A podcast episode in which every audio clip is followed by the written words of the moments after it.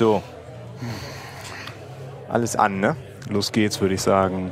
Alle versorgt. Wo ist meine Mate? Hier, ist das meine? Nee, nee. meine. Gut. Na dann. Moment. Ich sag mal schon mal für Ruhe hier. Mach mal. So. Willkommen zur Nummer 5 vom Geekstammtisch. Heute wieder mit dem Basti. Hallo. Mit dem Dirk mir. Und heute ist unser Gast der Oliver. Hallo Oliver. Hallo Dirk, wie geht es dir? Mir geht es gut. Ich hoffe dir auch. Ähm, ja, heute wieder, wieder der vierte. Wird so ein bisschen ein, ein Schwank aus dem Leben erzählen. Äh, ja, vielleicht erzählst du mal ganz kurz was zu dir, Oliver, damit unsere Hörer wissen, mit wem sie es so grob zu tun haben. Nicht allzu lange. Die, die kompakte Fassung. Genau. Ich programmiere gern. Okay, etwas länger vielleicht. ja, ähm, ich programmiere auch schon recht lange. Ich habe in meinem elften Lebensjahr, genau gesagt, in meinem zwölften Lebensjahr angefangen.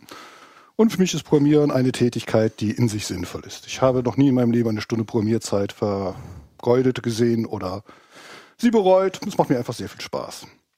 Was ähm, programmierst ähm, du so? Just im Moment programmiere ich äh, Java, also muss ganz klar sagen, wenn es die Weltteilung Microsoft.net und so weiter und Java auf der anderen Seite gibt, dann bin ich einer von den Java-Leuten. Wenn man die Welt weiter unterteilt in Webseiten und äh, äh, komisches Zeug und auf der anderen Seite industrielle Entwicklung, dann bin ich halt auf der Webseite geboren. Und ja, um nochmal von vorne anzufangen, also mit elf Jahren habe ich halt angefangen zu programmieren. Und das war eine wunderschöne Zeit. Damals konnte man noch alle CPUs, die es gab, kaufen. Ja. Und ich habe halt sehr früh angefangen und bin eigentlich ein relativ lange Entwickler gewesen. Ähm, sehr glücklich damit. Aber irgendwann fängt man dann an, äh, Probleme zu kriegen, die man als Entwickler nicht mehr lösen kann.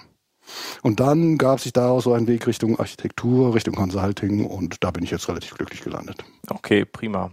Und Aber der Programmierer im Herzen. Ja, und es ist erstaunlich weit, wie weit man mit erstaunlich, wie weit man mit seinen Programmierermethoden auch im sozialen Bereich kommt. Also Debugging von Menschen ist durchaus Funktioniert möglich. auch, ja. Also sogenanntes Social Debugging ist sicherlich eine von den Tatsachen, die ich da gelernt habe und sehr gerne übertragen habe. Okay, cool. Ja, wir wollen natürlich dann gerne äh, über, über diesen, diesen Architektenteil mit dir quatschen. Jetzt nicht unbedingt über das Programmierer-Dasein ausschließlich. Ähm, okay. Ja, was, was, äh, was hast du so als Architekt hauptsächlich gemacht oder was ist so, was wird aktuell gemacht in der Architektur, in großen Systemen? Das sind schon zwei verschiedene Fragen. Ja. Äh, vielleicht sollten wir ganz kurz erstmal vorher auf die Frage kommen, die er mir gestern gestellt hat. Ähm, was ist Architektur überhaupt? Uh, das ist eine gute Frage. Ja, also bevor wir sagen, was macht mir gerade Architektur, sollen wir vielleicht mal sagen, was ist Architektur? Ähm, ich kenne zwei Zitate dazu, mir sehr gut gefallen. Das eine ist, Architektur ist die Summe aller Entscheidungen in einem Projekt, die, wenn man sie später endet, teuer werden. Okay. Ja, das heißt, es gibt so Sachen wie, in welchem Character Encoding haben wir die Dateien. Das kann man später noch ändern. Mhm. Ja, das ist ein Set-Skript und ein bisschen Arbeit, aber das geht.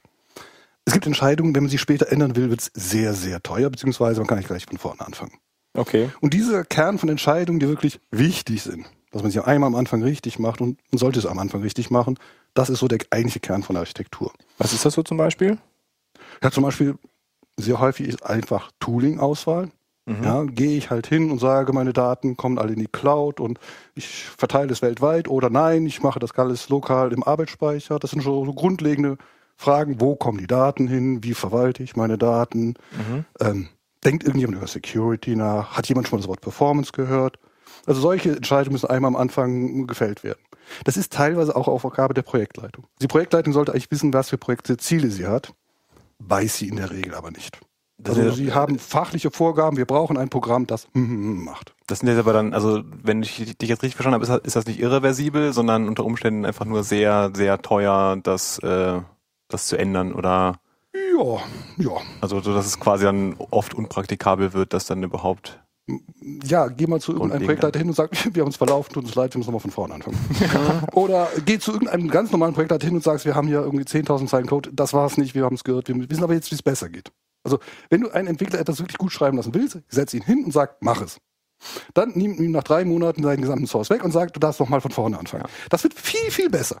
Kann man einfach so als Design-Pattern übernehmen, klappt immer, aber meistens spart man durch so äh, Zeit. Aber man, du, da hat man nämlich letzt in der Diskussion, äh, also du bist dann auch ein Fan davon, Sachen einfach wegzuwerfen und äh, nochmal neu zu machen. Ja.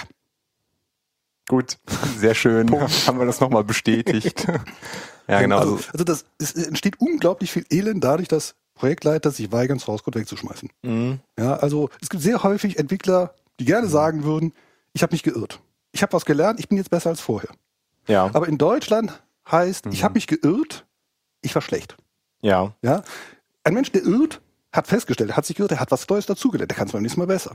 Ja? Aber in Deutschland hinzugehen zu sagen, ich habe mich geirrt, müssen wir wegschmeißen, war es nicht, äh, lassen wir was Besseres machen, schwierig. Es gibt aber auch, glaube ich, häufig die Fehlannahme, dass wenn man äh, etwas wegwirft, also sei es jetzt drum, dass man von vornherein weiß, dass es ein Prototyp ist oder auch nicht, dass man es, wenn man es dann nochmal macht, dann genauso lange braucht oder noch länger, also dass man halt keinen keinen Gewinn hat dadurch, dass man das äh, wegwirft und nochmal neu, neu macht. In der Regel, wenn man ja ein ähnliches oder das gleiche Problem nochmal löst, dann kennt man ja diese die, die Fallstricke und die Hürden ja schon, wenn man das dann äh, nochmal noch mal implementiert. Ja, aber das ist auch eine schöne Sicht auf die Frage, was ist Architektur? Es gibt sicherlich zwei verschiedene Situationen. Das eine ist, ich habe ein Problem zu lösen, das ich schon zehnmal gelöst habe. Ja, da braucht jemand einen Webshop. Ja, sollte keinen Architekten so richtig überraschen, äh, das kriegt man hin. Ja, das heißt, ich habe da halt einen Haufen Design-Pattern, ich habe einfach eine Vorstellung von, wie ich es tun will. Und ich nehme einfach einen Architekten, der weiß, wie es geht und der all diese grundsätzlichen Entscheidungen fällt, wie in welche Richtung es gehen soll, welches Tooling man nimmt, welche Versionsnummern zusammenpassen, welche nicht und bla bla bla. Ja, das ist Architektur. Es gibt auch eine andere Architektur, nämlich so, ich sag mal, explorative Architektur. Wir brauchen etwas, was noch keiner gebaut hat. Ja, wir brauchen einen Webservice, der 23 Millionen Hits pro Sekunde aushält. Geht das? Hm, das wird schwierig. Ja, und dann fangen da sehr interessante Fragen an, wie kann man das Ganze machen? Auch das ist Architektur. Ja, und das sind beides Teile. Und wenn du eine Situation hast, wo irgendwie äh, irgendjemand einen neuen Online-Shop braucht, dann haben die Leute zu Recht die Erwartung, dass ein Architekt hingeht und sagt, ihr macht A, B, C, D und dann tut das und ruft mich an, wenn es läuft. Ja? Aber es gibt sehr häufig Situationen, wo jemand hinkommt und sagt, wir haben einen Kunden, der braucht was. Der hat gesagt, er will das und das haben. Funktioniert das überhaupt? Und dann fängt Architektur an, wirklich Spaß zu machen. Ja, dann gehst du mal hin und musst was Neues machen. Dann fängst du an, kreativ zu werden. Wie üblich ist das so, 10, 20 Prozent der gesamten Berufstätigkeit, aber es sind die 10, 20 Prozent, die wirklich sexy sind. Mhm. Wo es sehr befriedigend ist, wo man als Architekt auch selber was Neues lernt. Wenn du, ähm, also, also auf diesen Punkt äh, Tooling, ähm, wenn du da als Architekt tätig bist, also wie, wie weit geht das dann, diese, diese Entscheidung zu treffen? Also ich kenne jetzt halt häufig äh, bei, also häufig Projekten, wo es halt eigentlich häufig auch so viele Sachen dem Team überlassen werden, Sachen zu finden, die, die passend sind. Ähm, also ja, also bis, wie weit geht das? Also sagst du jetzt einfach nur, okay, wir benutzen jetzt hier was weiß ich, äh, folgendes Messaging-System und die Protokolle oder ja, also was, was um, umschließt das alles? Mm, Ich hatte es eben gesagt, es gibt so zwei verschiedene Sorten Architektur, so äh, Architektur, wo man weiß, wie es geht, sind seine Design-Patterns glücklich und dieses Explorative. Wenn man seine Design-Patterns nimmt, dann hat man auch sehr häufig seinen Tooling-Stack dabei. Ich kenne Architekten, die haben einen Tooling-Stack im Kopf, mit dem lösen die alles. Hm, Das okay. Problem ist nur, if all you got is a hammer, everything looks like a nail. Ja? Mhm. Wenn du halt mit dem blauen Stack, also IBM, rauf runter, äh, durch die Gegend läufst, kriegst du jedes Problem gelöst. Aber manche nicht ganz so elegant und manche gar nicht. Ja, also die gar nicht befriedigend. Ähm, der interessante Teil ist, wenn du eine Aufgabe hast, wo der Tooling-Stack noch nicht klar ist. Ja? Und das ist immer die Frage, wie weit geht Architektur? Ihr kennt mich, ich bin bescheiden und neige nicht zur Selbstüberschätzung. Und äh, deswegen habe ich einen sehr weiten Begriff von Architektur. Ja? Ich gehe hin und sage, Architektur fängt bei demjenigen an, der die Anforderungen hat. Ja? Ich kann Architektur nicht rein technisch machen. Es gibt Leute, die glauben, ich kann Architektur völlig unabhängig von der Fachlichkeit machen. Bullshit, geht nicht. Ist zumindest sehr, sehr ineffizient. Ja, weil die Fachlichkeit hat immer irgendwas Besonderes. Wenn man das in die Architektur einfließen lässt, wird die Architektur besser. Ja? Und es endet hinten beim Entwickler. Das ist nicht allgemein anerkannt. Also es gibt durchaus Leute, ich habe einen großen Konzern gearbeitet, da gab es eine Matrix, wo drin steht, wer muss wann wen informieren, wer muss was äh, unterzeichnen, wer muss was absägen und so weiter. Und das, da gab es sämtliche Leute so vom äh, Vorstand, Projektleitung, Tester, Entwickler, Architekt, alle. Und das Erschreckende an dieser Matrix war, wenn man den Projektverlauf betrachtet hatte, fing der an mit, ähm, das Projekt wird konzipiert, es wird genehmigt und so weiter, es wird die Architektur gemacht. Und dann war die Arbeit des Architekten erledigt. Okay. Der nächste Schritt war, es wird entschlossen, ob das Projekt überhaupt umgesetzt wird oder nicht nach der Architektur. Diese Information wurde dem Architekten nicht mehr wieder zurückgegeben. Ja, also er heißt, konnte gar nicht äh, verifizieren, ob das jetzt ja, die gut sind oder von Projekt war. zu Projekt gegangen, haben Architektur gemacht. Und das war so Write-Only Architecture. ja? Wie sollen diese Architekten etwas lernen? Ja. Ja, also deswegen, ich, ich erlebe es sehr häufig, dass zum Beispiel auch ein Kunde ankommt, ich bin irgendwo und sage, ich bin hier der Architekt, ich mache das, rede mit dem Kunden und dann kommt vom Kunden die Frage, wie lange bleiben Sie denn? Und ich so, bis das Ding läuft. Und das gibt immer Überraschung. Aber ich, wenn ich nicht als Architekt bleibe, bis das Ding läuft, wie soll ich dann lernen, ob das Ganze funktioniert? Mhm. Deswegen, ich kann jedem Architekt nur ans Herz legen, äh, Sachen einschalten. Nur vielleicht noch einen Monat länger dabei bleiben und zu sehen, was der Kunde sagt. Ja, Dann lernt man was. Das Feedback ist halt auch wichtig dann, ne? Also, Ja, wie sollen wir sonst lernen? und also auch bis runter zum Entwickler im Endeffekt, ja. Es ist immer die Frage, wie weit du gehst. Ja, also wenn ich in ein Projekt reinkomme, ähm, wo ich ein Entwicklerteam habe, das gut funktioniert, ich habe da einen Entwicklungsleiter, der weiß, wo oben und wo unten ist, dann delegiere ich furchtlich gerne viele Details äh, an ihn. Ja, also das übliche Eclipse oder Maven Puzzle, welche Versionen passen heute noch zusammen, äh, das brauche Können die nicht. selber rausfinden. Das können die wunderschön selber, ja. Mhm. Wenn du einen erfahrenen Tester hast, dann sagst du dem, ja, und äh, du sagst dich um den Test, guckst ab und zu mal nach, ob es das Richtige ist, und das war's dann. Also ist ein bisschen abhängig davon, wie weit sind die Leute, wie erfahren sind die Leute und Wie groß wie ist das ist das Projekt? Projekt, okay. Ja. In welchen Projektgrößen hast du so bearbeitet, äh, gearbeitet, um so ein bisschen Kontext noch vielleicht zu schaffen? Was war das kleinste und was war das kleinste größte? Projekt war ich selber. Also äh, da habe ich mich selbst gearchitektiert. Ähm, das Brav den größte Architektenhut aufgesetzt und dann den äh, Das größte, Fachhut und- größte Projekt war vielleicht so beteiligte Personen in größeren Unternehmen eine SOA einführen. Das waren boah, so um Daumen bei 2000 Entwickler, die betroffen waren. Okay. Von Das der. Architektur, die Ja, du ja. da oben irgendwo dir ausgedacht hast. Ja. Dann wird Feedback dann auch besonders wichtig wahrscheinlich irgendwann. Ja, sonst funktioniert es nicht. Ja. Ja. Also das Problem ist, als Architekt musst du nicht nur eine Architektur machen, sondern du musst die Architektur den Leuten verkaufen können. Mhm. Und am liebsten schenke ich sie den Leuten. Also wenn ich in einem Gespräch mit Entwicklern bin und am Schluss gucken mich die Leute an und sagen, was wolltest du noch? Ist alles offensichtlich. Mhm. Die Leute haben sich die Ideen zu eigen gemacht. Dann habe ich gewonnen. Ja. Solange mein Chef noch weiß, dass es meine Idee war. ja, sonst, äh, ja. Mhm. ja, für diese Kleinigkeit sollte man immer sorgen. Das ist wahrscheinlich nicht ganz so einfach, ne? Doch. Ja? Wie, wie? Was sind so Tipps da? Wie, wie macht man sowas? Erste Grundregel des Consultings, arbeite nicht für einen dummen Chef. Okay. Ja, du kannst so gut sein, wie du willst. Wenn ein Chef ausreichend blöd ist, verwandelt er es fährt die gesamte Sache gegen die Wand. Und das macht keinen Spaß. Okay. Und, äh, ich hatte am Anfang Glück gehabt und danach habe ich gesehen, dass das notwendiges Glück ist und danach habe ich dem Glück weitergeholfen. Guck mir sehr genau an, für wen ich arbeite. Ähm, wobei ich auch sehr gerne Taskforces mache. Also Ja. äh, das ist Architektur dann unter extremen Umständen. Du hast ein Projekt, das ist halt ein paar zig Millionen, sagen wir mal so typischerweise 38 bis 80 Millionen über ein Budget rüber und so sechs bis sieben Jahre verspätet. Mhm. Und dann bist du als Architekt da reingerufen. Zur gesagt- Rettung. Ja, ich sagte, Architektur ist das, was man am Anfang festlegen soll. Ja. So, wenn man jetzt in ein solches Projekt reinkommt, ist immer die Frage, was kannst du da noch machen? Das ist ein sehr, sehr kleinen Radius, wo du dich auch noch bewegen kannst. Und, aber selbst dann ist oft noch was zu machen.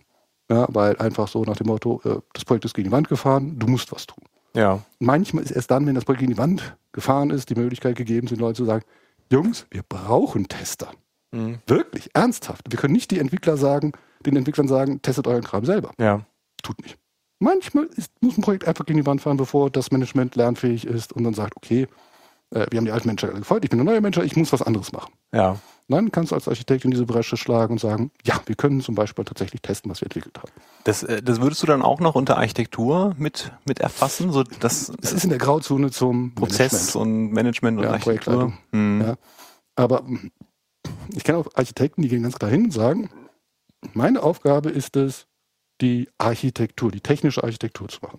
Ja, die gehen hin und sagen, wir nehmen den Applikationsserver, die Datenbank, pardon, und die Infrastruktur und dann funktioniert das alles. Dann funktioniert die Technik. Mhm. Aber wenn, was, was hilft es, wenn die Leute zum Beispiel Scrum versucht haben einzusetzen und äh, mit Scrum einfach äh, scheitern? Ja. Ja, dann geht das nicht. Und deswegen sage ich solche Sachen wie Scrum oder wie arbeiten Leute zusammen, äh, das gehört mit noch zur Architektur. Aber wie gesagt, das ist eine sehr weite Definition von Architektur. Okay. Äh, wo du gerade schon Entwicklungsprozesse angesprochen hast, gibt's da, äh, ja, also was, was, was setzt du da so ein? Also mit 2000, mit 2000 Entwicklern wird, wird man da sicherlich ein, nicht ein Scrum-Team haben oder überhaupt Scrum machen oder wie, wie sind da so deine, Nein, also bei dem 2000 Okay. Entwickler-Job, das, das Problem ist, je größer der, äh, das Projektteam ist, umso weiter oben in der Presshierarchie stehst du, aber umso mehr musst du dich anstrengen, tatsächlich noch einen Reality-Check zu machen. Ja, also wenn du dann ab und zu mal bei äh, Entwicklerteams vorbeigehst und sagst, äh, Oliver Juckner, der Chefarchitekt, äh, freut mich, dich kennenzulernen, wer bist du? Und dann hast du da irgendwie einen Entwickler und der kennt dich noch nicht mal, dann weißt du, dass es schiefgelaufen ist. Ja. Ähm, deswegen ist das Managen von Teams nicht so sehr meine Spezialität. Aber eine Sache, die ich sehr oft sehe und ich prinzipiell für sehr gut halte, ist Scrum. Ja. Ähm, aber Scrum hat einige, und das gesamte agile Entwickeln hat einige sehr, sehr einfache Regeln, die fast nicht richtig umgesetzt werden. Das wäre mal inhaltlich. Ähm, hat eigentlich nicht so etwas mit Architektur zu tun, aber trotzdem. Das ist, mal, ja, das ist kein Problem. Ähm, wenn du dir agiles Entwickeln anguckst, die Idee hinter dem agilen Entwickeln ist eigentlich, dass ich hingehe und meinen Entwicklungsprozess so schneide, dass ich immer wieder einen stabilen Zwischenstand habe, den ich vorzeigen kann. Mhm. Ja? Ähm, diese Grundidee wird von vielen Leuten genommen nach dem Motto, ich habe ein großes Projekt und ich zerbreche es in viele kleine Projekte und die Idee, dass es aber zwischendurch stabil und lauffähig sein muss, äh, wird nicht übersetzt. Okay. Ein, ein paralleles Vergleich, äh, paralleler Vergleich. Es gab in Smalltalk mal eine wunderschöne, Smalltalk als Probiersprache, Mhm. eine wunderschöne Regel, nämlich, dass keine Methode länger als 24 Zeilen sein darf. Ja? Das macht Sinn, weil die Leute dann gelernt haben, sehr weit zu abstrahieren, verschiedene Klassen zu verteilen und so weiter. Es gab wunderschöne Programme, in denen die Leute das richtig gemacht haben. Es gab natürlich auch Leute, die dann ihre erste Methode genannt hatten Main Mhm. und dann die Methoden M1, M2, M3, M4, M5 aufgerufen hatten. Und M1 bestand aus M1 underscore 1, M1 underscore 2 und so weiter. Und M1 underscore 17 war dann tatsächlich 17 Zeilen Code. Die äh, lokalen Variablen wurden als Parameter in einem Struct rumgereicht und sie konnten einfach ihre bisherige Methode eins zu eins weiterführen und hatten jede einzelne Methode unter 24 Zeilen gebracht. Nicht verstanden. Ja. Nicht verstanden, aber genau dasselbe passiert äh, sehr, sehr oft mit dem ganzen agilen Entwickeln, noch mit Scrum. Ja, die Leute sagen, sie wollen ein äh, Projekt entwickeln, dauert drei Jahre. Ja, wir machen jetzt Scrum, also müssen wir das drei Jahre durch zwei Wochen und dann haben sie ihren Rhythmus und dann, dann funktioniert es von hinten nicht. Mhm. Ja, das ist sehr, sehr schade, weil agiles Entwickeln ist so ein, ich sag mal, ein Enkelkind von Rapid Prototyping Ja. und das ist etwas, was ich für sehr gut halte. Ja, wenn du dir Neuland betrittst, Mhm. dann kannst du dich hinsetzen und drei Monate lang dir nachdenken, wie kann man das machen. Ja? Mir ist es deutlich lieber, eine Woche lang in die falsche Richtung zu laufen, Ja. dann nochmal zwei Wochen in die fast richtige Richtung zu laufen und dann in die richtige Richtung zu laufen. Hm. Ja? Ja. Und einfach mal anfangen zu entwickeln. Ja? Du nimmst dir ein Entwicklungsteam, eins von mehreren vielleicht, oder das Hauptentwicklungsteam und sagst den Jungs, okay, wir machen das mal. Ja? Ja, wie? Was machen wir? Ein großes Chaos. Nach einer, einer Woche, da hast dann die Leute dann angefangen zu arbeiten und sagst, okay, und jetzt nochmal von vorne. Mhm. Und alle so, oh.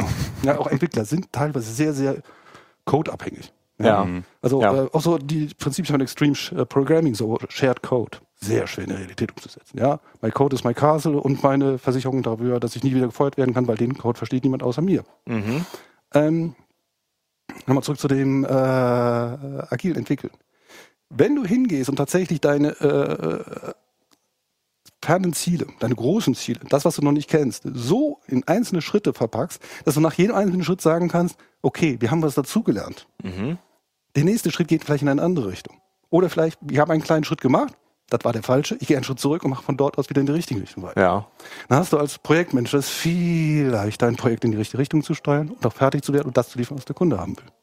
Klar. Aber das ist zum Beispiel etwas, was die agile Entwicklung ist ein Großunternehmen einfach verbrannt, weil Leute sind hingegangen, haben ein völlig chaotisches Projekt genommen, haben gesagt, das ist agil. Ja?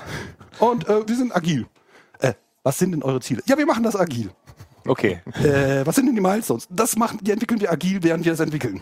Okay. Und wann werdet ihr fertig? Das machen wir agil. Ja? Das, Zack, vor die das, Wand das, das haben die in jedem großen Unternehmen ist irgendein Arschkeks hingegangen und hat gesagt, ich entwickle agil, während er völlig chaotisch, ahnungslos durch die Gegend programmiert hat. Mhm. Und das Wort ist verbrannt. Ja. Die Idee selber ist aber zu gut, als dass wir sie einfach aufgeben dürfen. Also einfach einen neuen Namen mal dafür finden. Ja gut, da ist die IT wirklich gut drin. Ja. äh, aber vielleicht kurz nochmal auf die, auf die, ähm, diese Zyklen und immer was Vorzeigbares zu haben, um dann irgendwie in die neue Richtung zu machen. Aber dann wird ja wegwerfen irgendwann schwierig. Also Willst du dann auch wieder wegwerfen oder?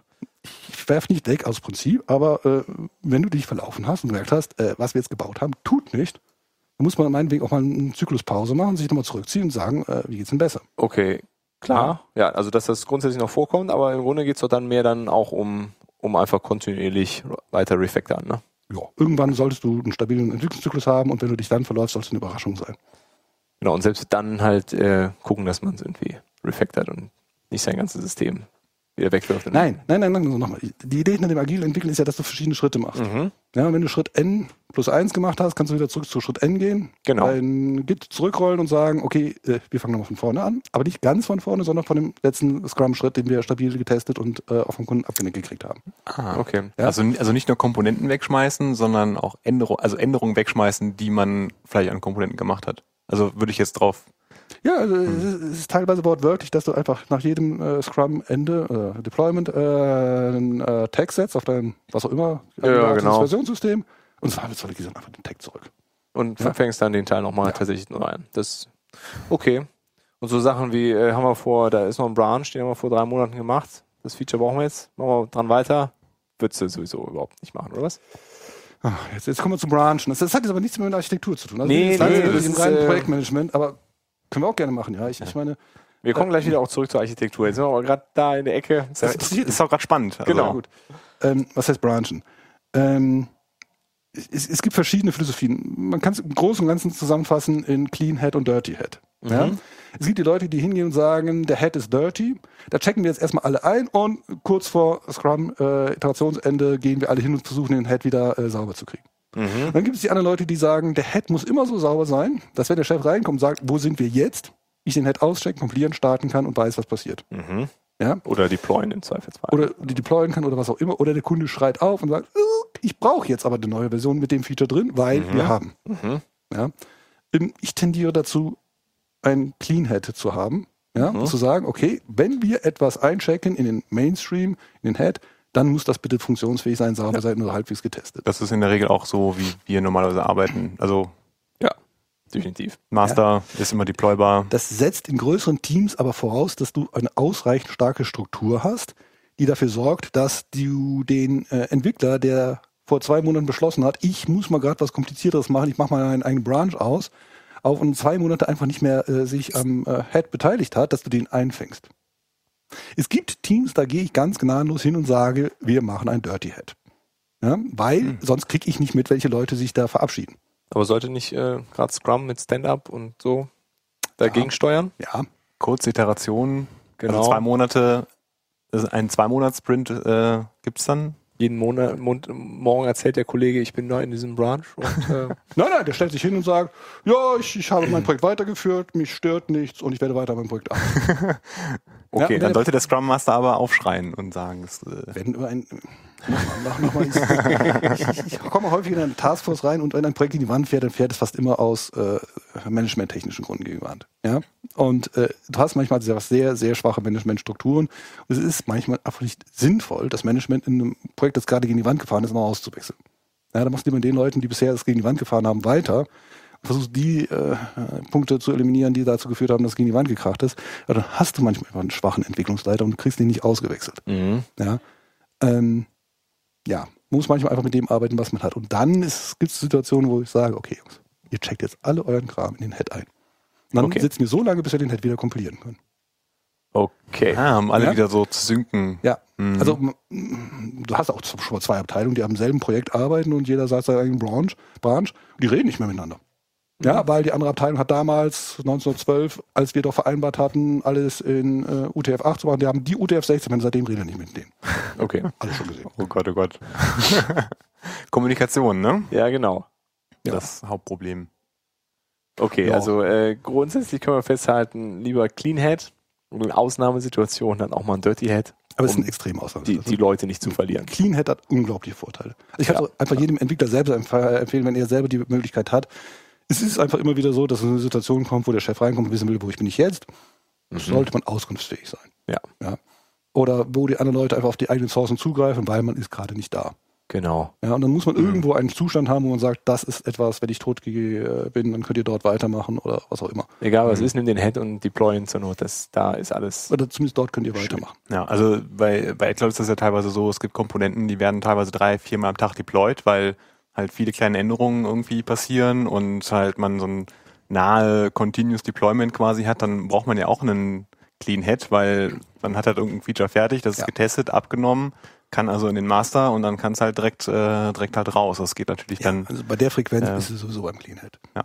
Ja, die Frage ist, was hast du, wenn du äh, Projektzyklen hast von einem halben Jahr? naja klar, das Ja. ist, äh, Mhm, Dann tendieren viele Leute, äh, den Head äh, zu, zu vermasseln und Der äh, muss dann, der, der muss dann ab einem Monat vor Release dann clean sein und äh, ja, und dann vorher. fängst du, fängst du dich an, von einem Monat vor dem Release zu wundern. Hm, Was ist denn hier passiert? Aber auch da macht es ja total Sinn, mit Clean Head zu arbeiten. Ne? Ja, eigentlich ja immer. so Clean Head und Agile Development gehören für mich sehr nah zusammen. Mhm. Mhm. Und sowas wie Continuous äh, Deployment und Agile. Was heißt Continuous Deployment? Das ist in gewisser Weise für viele Leute der heilige Gral, nach dem Motto, ich möchte äh, kontinuierlich de deployen können. Continuous Deployment heißt aber, dass ich in der Lage bin, auch continuous zu testen. Mhm. Das heißt, ich muss in der Lage sein, meine Software zu testen, schneller als ich einen Entwicklungszyklus habe. Hm. Das heißt, wenn ich continuous sein will, das heißt, sagen wir mal, nahe Realtime, ich will in einer Stunde von der Entwickler sagt, das war's, bis in die Produktion kommen, dann muss ich in dieser einen Stunde dieses gesamte Programm durchgetestet haben. Ja. Jetzt kommen wir nochmal zum Thema Testen. ähm, ich betrachte Tests natürlich als Teil der Architektur. Mhm. Sehr schön. Oh, Wunder. Wie, wie man es das angeht. Ähm, da habe ich selber eine persönliche Lernkurve hinter mir, die stark von Unit-Tests losgegangen ist Mhm. und die inzwischen davon fast komplett runter ist. Ähm, ich- sage nichts gegen Unit-Tests. Es gibt viele Situationen, wo Unit-Tests sinnvoll, gut sind, vor allem so auf technischer Ebene. Es ist immer die Frage, was biete ich an? Wenn ich ein Datenbankentwickler bin, werde ich Unit-Tests haben, müssen die auf meiner Datenbankschnittstelle die Datenbank testen. Ja? Wenn wir aber zu dem Bereich kommen, wo ich häufig unterwegs bin, Applikationsentwicklung, wo also irgendwie ein Kunde einen Wunsch hat und ich etwas liefere, was ein User bedienen kann, dann bin ich immer weiter weg von Unit-Tests. Der Grund ist, wenn ich eine Applikation habe und ich will sie wirklich sauber testen, sodass sie nach von einer Stunde von Entwickler sagt, okay, bis in die Produktion durchgehen kann, also zu Continuous Develop, äh, Deployment kommen kann, dann muss ich hingehen und etwa mit einem Faktor 1 zu 5 zu Unit-Tests zu Code rechnen. Das heißt, auf eine Zeile Code kommen fünf Zeilen Unit-Tests. Mhm. Ja, damit das Ding wirklich sauber durchgetestet ist. So, wenn ich das mache, habe ich A, einen erheblichen Aufwand. Das ist okay. Wenn's- Wenn, ich, wenn ich einen Grund habe, Continuous Deployment zu machen, dann bin ich auch bereit, das Geld in die Hand zu nehmen. Das Problem aber ist, die Agilität des Produktes an sich nimmt unglaublich ab. Ich habe das häufiger schon mal erlebt, dass irgendjemand gesagt hat, ähm, wir müssen noch ein kleines Feature einbauen. Die Entwickler das Feature einbauen, blah, Viertelstunde, schaffe ich. Und dann stellst du die richtige Frage und sagst, und wie lange brauchst du, um alle Tests anzupassen? Ja, keine Ahnung, welche Tests davon berührt sind. Ja, dann dauert es manchmal Tage, um rauszukriegen, welche Tests ich überhaupt alles anpacken muss. Okay, aber dann sind die Tests ja möglicherweise nicht optimal geschnitten. Oder nicht die richtigen Tools Hm. Die, die, Frage, die. Frage, die Frage ist, wie komplex die Business Logic ist. Ja. Ja, wenn die Business Logic ausreichend komplex ist, sind die Tests halt einfach deutlich aufwendiger als äh, das, der Code selber. Aber ist das dann nicht noch ein Grund mehr, diesen Aufwand auch zu betreiben? Also ich meine, also was, was ist die Alternative zum, zum Unit-Testen? Die Alternative zum Unit-Test ist der Application Layer Test. Das heißt, wenn du zum Beispiel typischerweise eine Web-Applikation hast, schnappst du dir halt irgendeinen äh, User und sagst, wir haben hier unsere Use-Case-Liste, ras mal mit JMeter durch das Programm durch und zeichne mal halt einen Test auf. Mhm. Ja? Erstens, die Testgenerierung auf diese Art und Weise geht enorm viel schneller als ein Unit-Test programmieren. Ja? Ähm, zum Zweiten, diese Tests sind deutlich leichtgewichtiger und leichter zu ändern und man versteht besser, welche Konsequenzen es hat.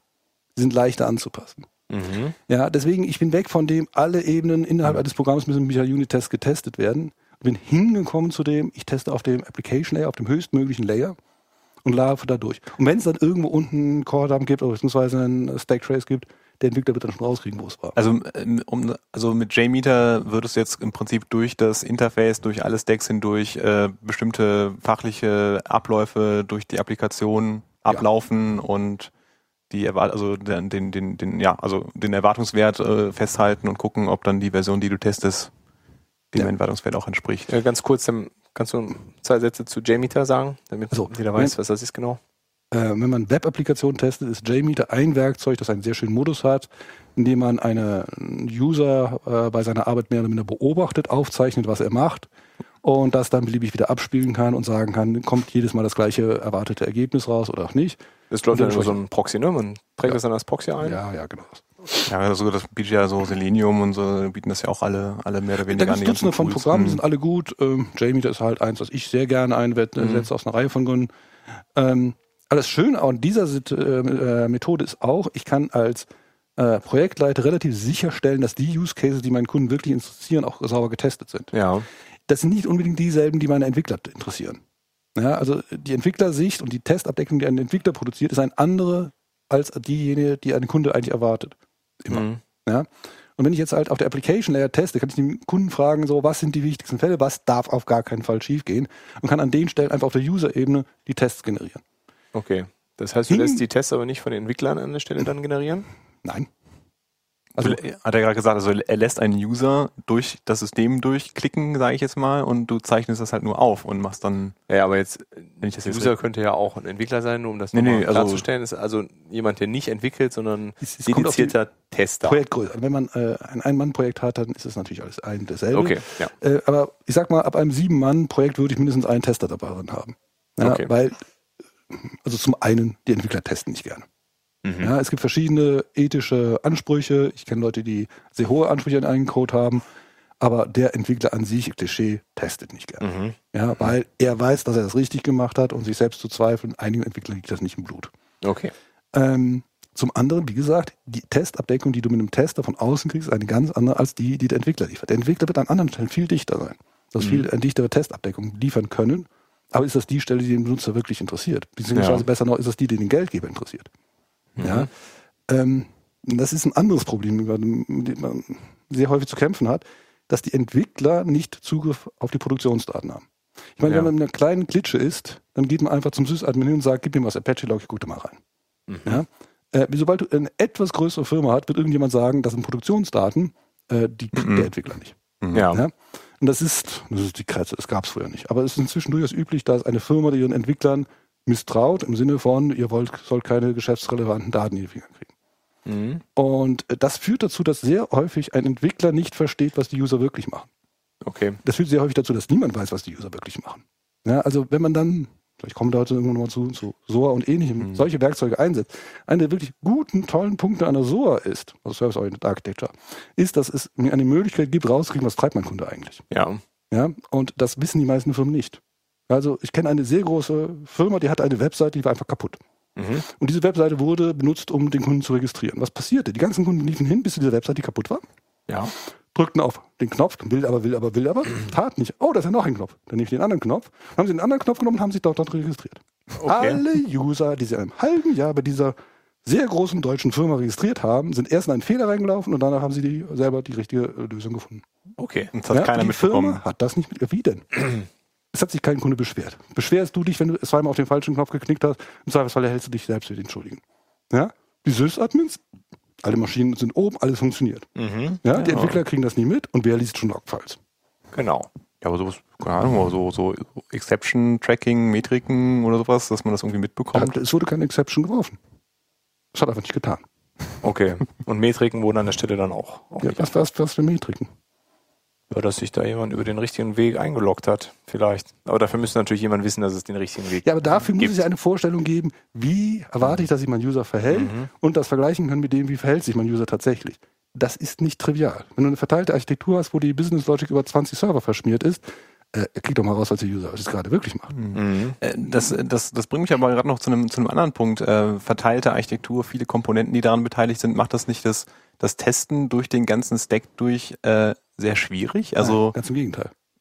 Da der User vom seinem Webbrowser sitzt, sich durchklicken kann, über 30 Systeme hinweg springt, ohne es zu merken, er sollte es wirklich nicht merken, kann es auch mit Testprogramm über 30 Systeme hinweg einen Test machen, ohne es zu äh, großen Aufwand zu treiben.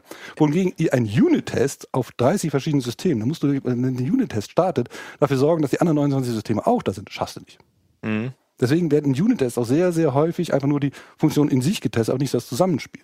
Ja. Aber das also so ein Mocking quasi nach ja, außen. aber hin. das, das Problem ist immer ein Missverständnis zwischen den Entwicklern. Mhm. Ja, Leute haben verschiedene Entwicklungsvorstellungen, Zustände oder sonst was. Schnittstellen Die- sind nicht klar definiert, dann Whatever. Ja, ja, ja, ja. Aber da äh, tauchen die bösen Fehler auf. Mhm. Ja?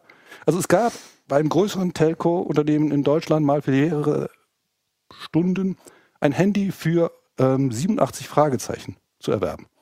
Das Fragezeichen sollte eigentlich ein Eurozeichen sein, aber irgendwo auf dem System, es waren so etwa zwölf Systeme, die beteiligt waren, irgendjemand hatte das äh, UTF-8 Eurozeichen, das am Anfang stand, verschlammt und am Web, Web kam es halt nicht an, da kam Fragezeichen an. Irgendjemand Okay. hat, ja, find das mal.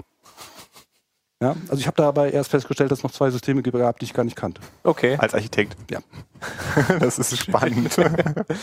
Okay. Ähm, Entschuldigung, aber nochmal kurz ähm, mit dem, aber wenn der User durchklickt, klickt er dann auf dem, dem Live-System durch, den Ja. Test? Naja, meistens, meistens, äh, es, es sollte, kommt auf die Projektgröße an. Ja, aber Mhm, im vernünftigen System sollte es ein Pre-Stage geben.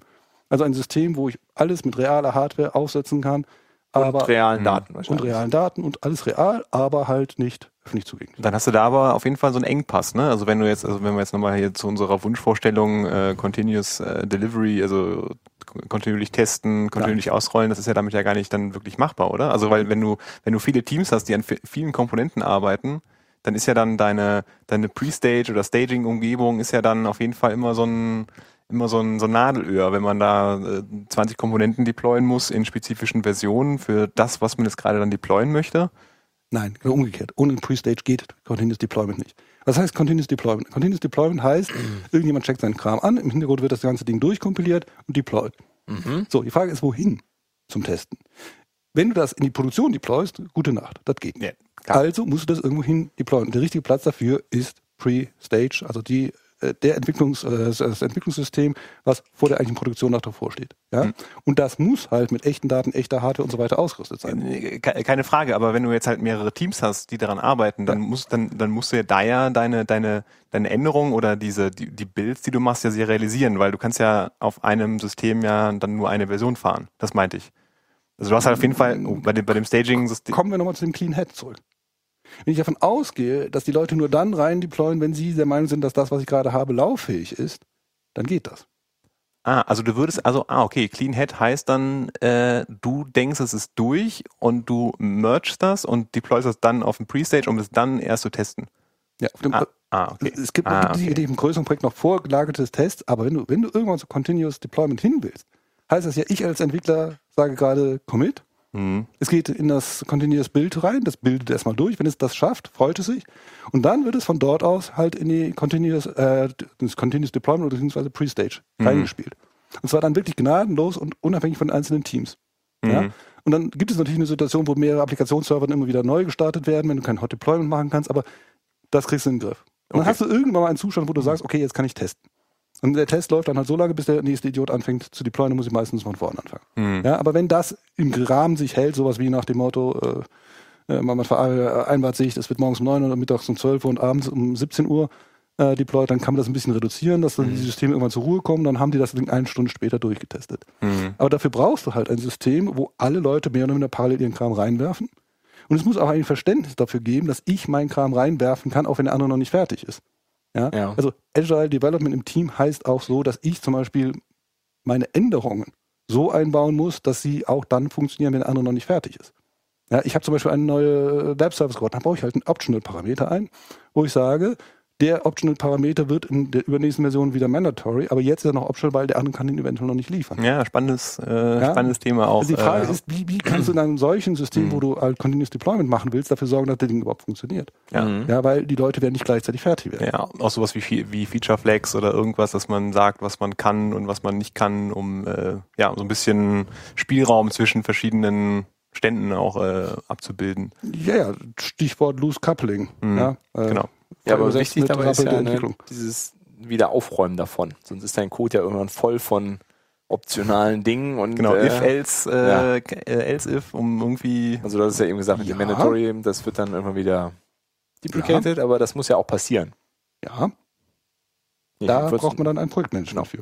wollte das nur nochmal erwähnen, weil es wird häufig dann gerne mal vergessen, weil läuft Genau, doch und genau, das ist und das, das will man ja auf jeden Fall nicht haben. äh, ja, Ähm, okay, aber das heißt, wenn ich jetzt eine Komponente habe, habe irgendwie da entwickelt, ich habe dann, ja, ich schmeiß das einfach dann äh, in die Stage und habe vorher nicht nochmal die Möglichkeit gehabt, quasi es irgendwo auf dem Server zu testen, muss mich da auf meine Unit-Tests verlassen und wenn es dann schief geht, dann rolle ich es halt zurück und dann, dann ist auch egal gewesen. Wenn es schnell genug geht, ist das tatsächlich ein sehr, selbst einem sehr, sehr großen Team möglich. Mhm. Ja? Also dann passiert es halt, dass irgendeiner was reingeschmissen hat und eine Stunde später kommt, oder eine Viertelstunde später kommt dann halt, nö, tut nicht.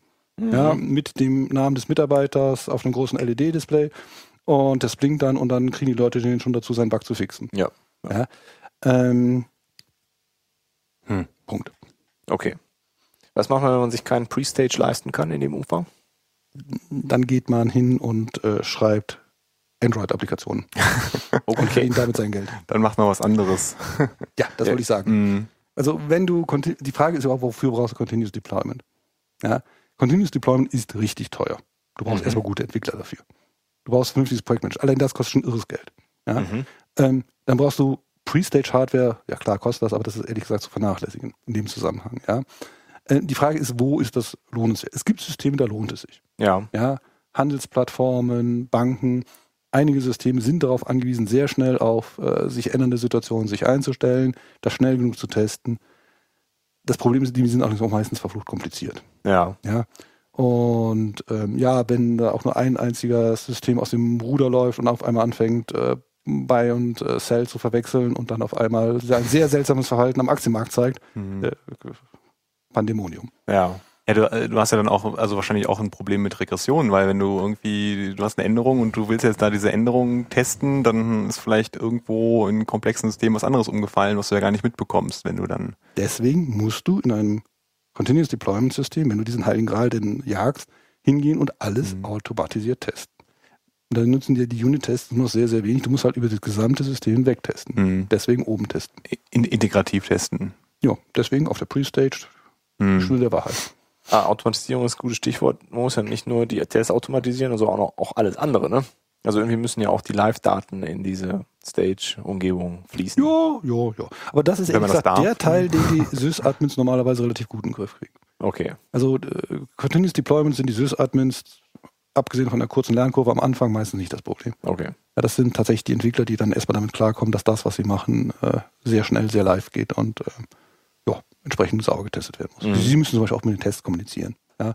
Es gibt sehr häufig die äh, Einstellung so, ich schreibe mein Programm und das Testen wird ab zu den Macht Testern, irgendwer macht anders. irgendwer anders, leave this to the maintenance people. Ähm, geht nicht. Die Mhm. müssen auf einmal anfangen, miteinander zu reden. Also deswegen die, die Idee kam von dir eben, äh, Continuous Deployment ist ein heiliger Gral, aber ich halte die Kosten für äh, horrende.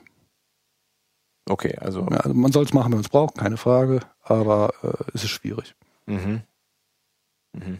Un unabhängig von Projektgröße und Konstellation, würdest Nein. du das sagen? Nein, oder? nein, in einem sehr kleinen Projekt, wenn ich nur, nur einen Applikationsserver habe, eine Datenbank oder irgendwo ein System habe, kann ich auch Continuous Deployment machen, ja. Dann würdest du das dann auch anstreben oder ist das dann, also, äh, Ja, dann ist sowas durchaus sinnvoll. Also wenn, du- wenn du den Schritt in einem kleinen Projekt bis zur Continuous Integration geschafft hast, und das solltest du, äh, dann ist der nächste Schritt zum Continuous Deployment nicht mehr so weit. ja. Ja, nur du Mhm. musst halt ganz klar sagen, äh, da guckt kein Mensch mehr drauf.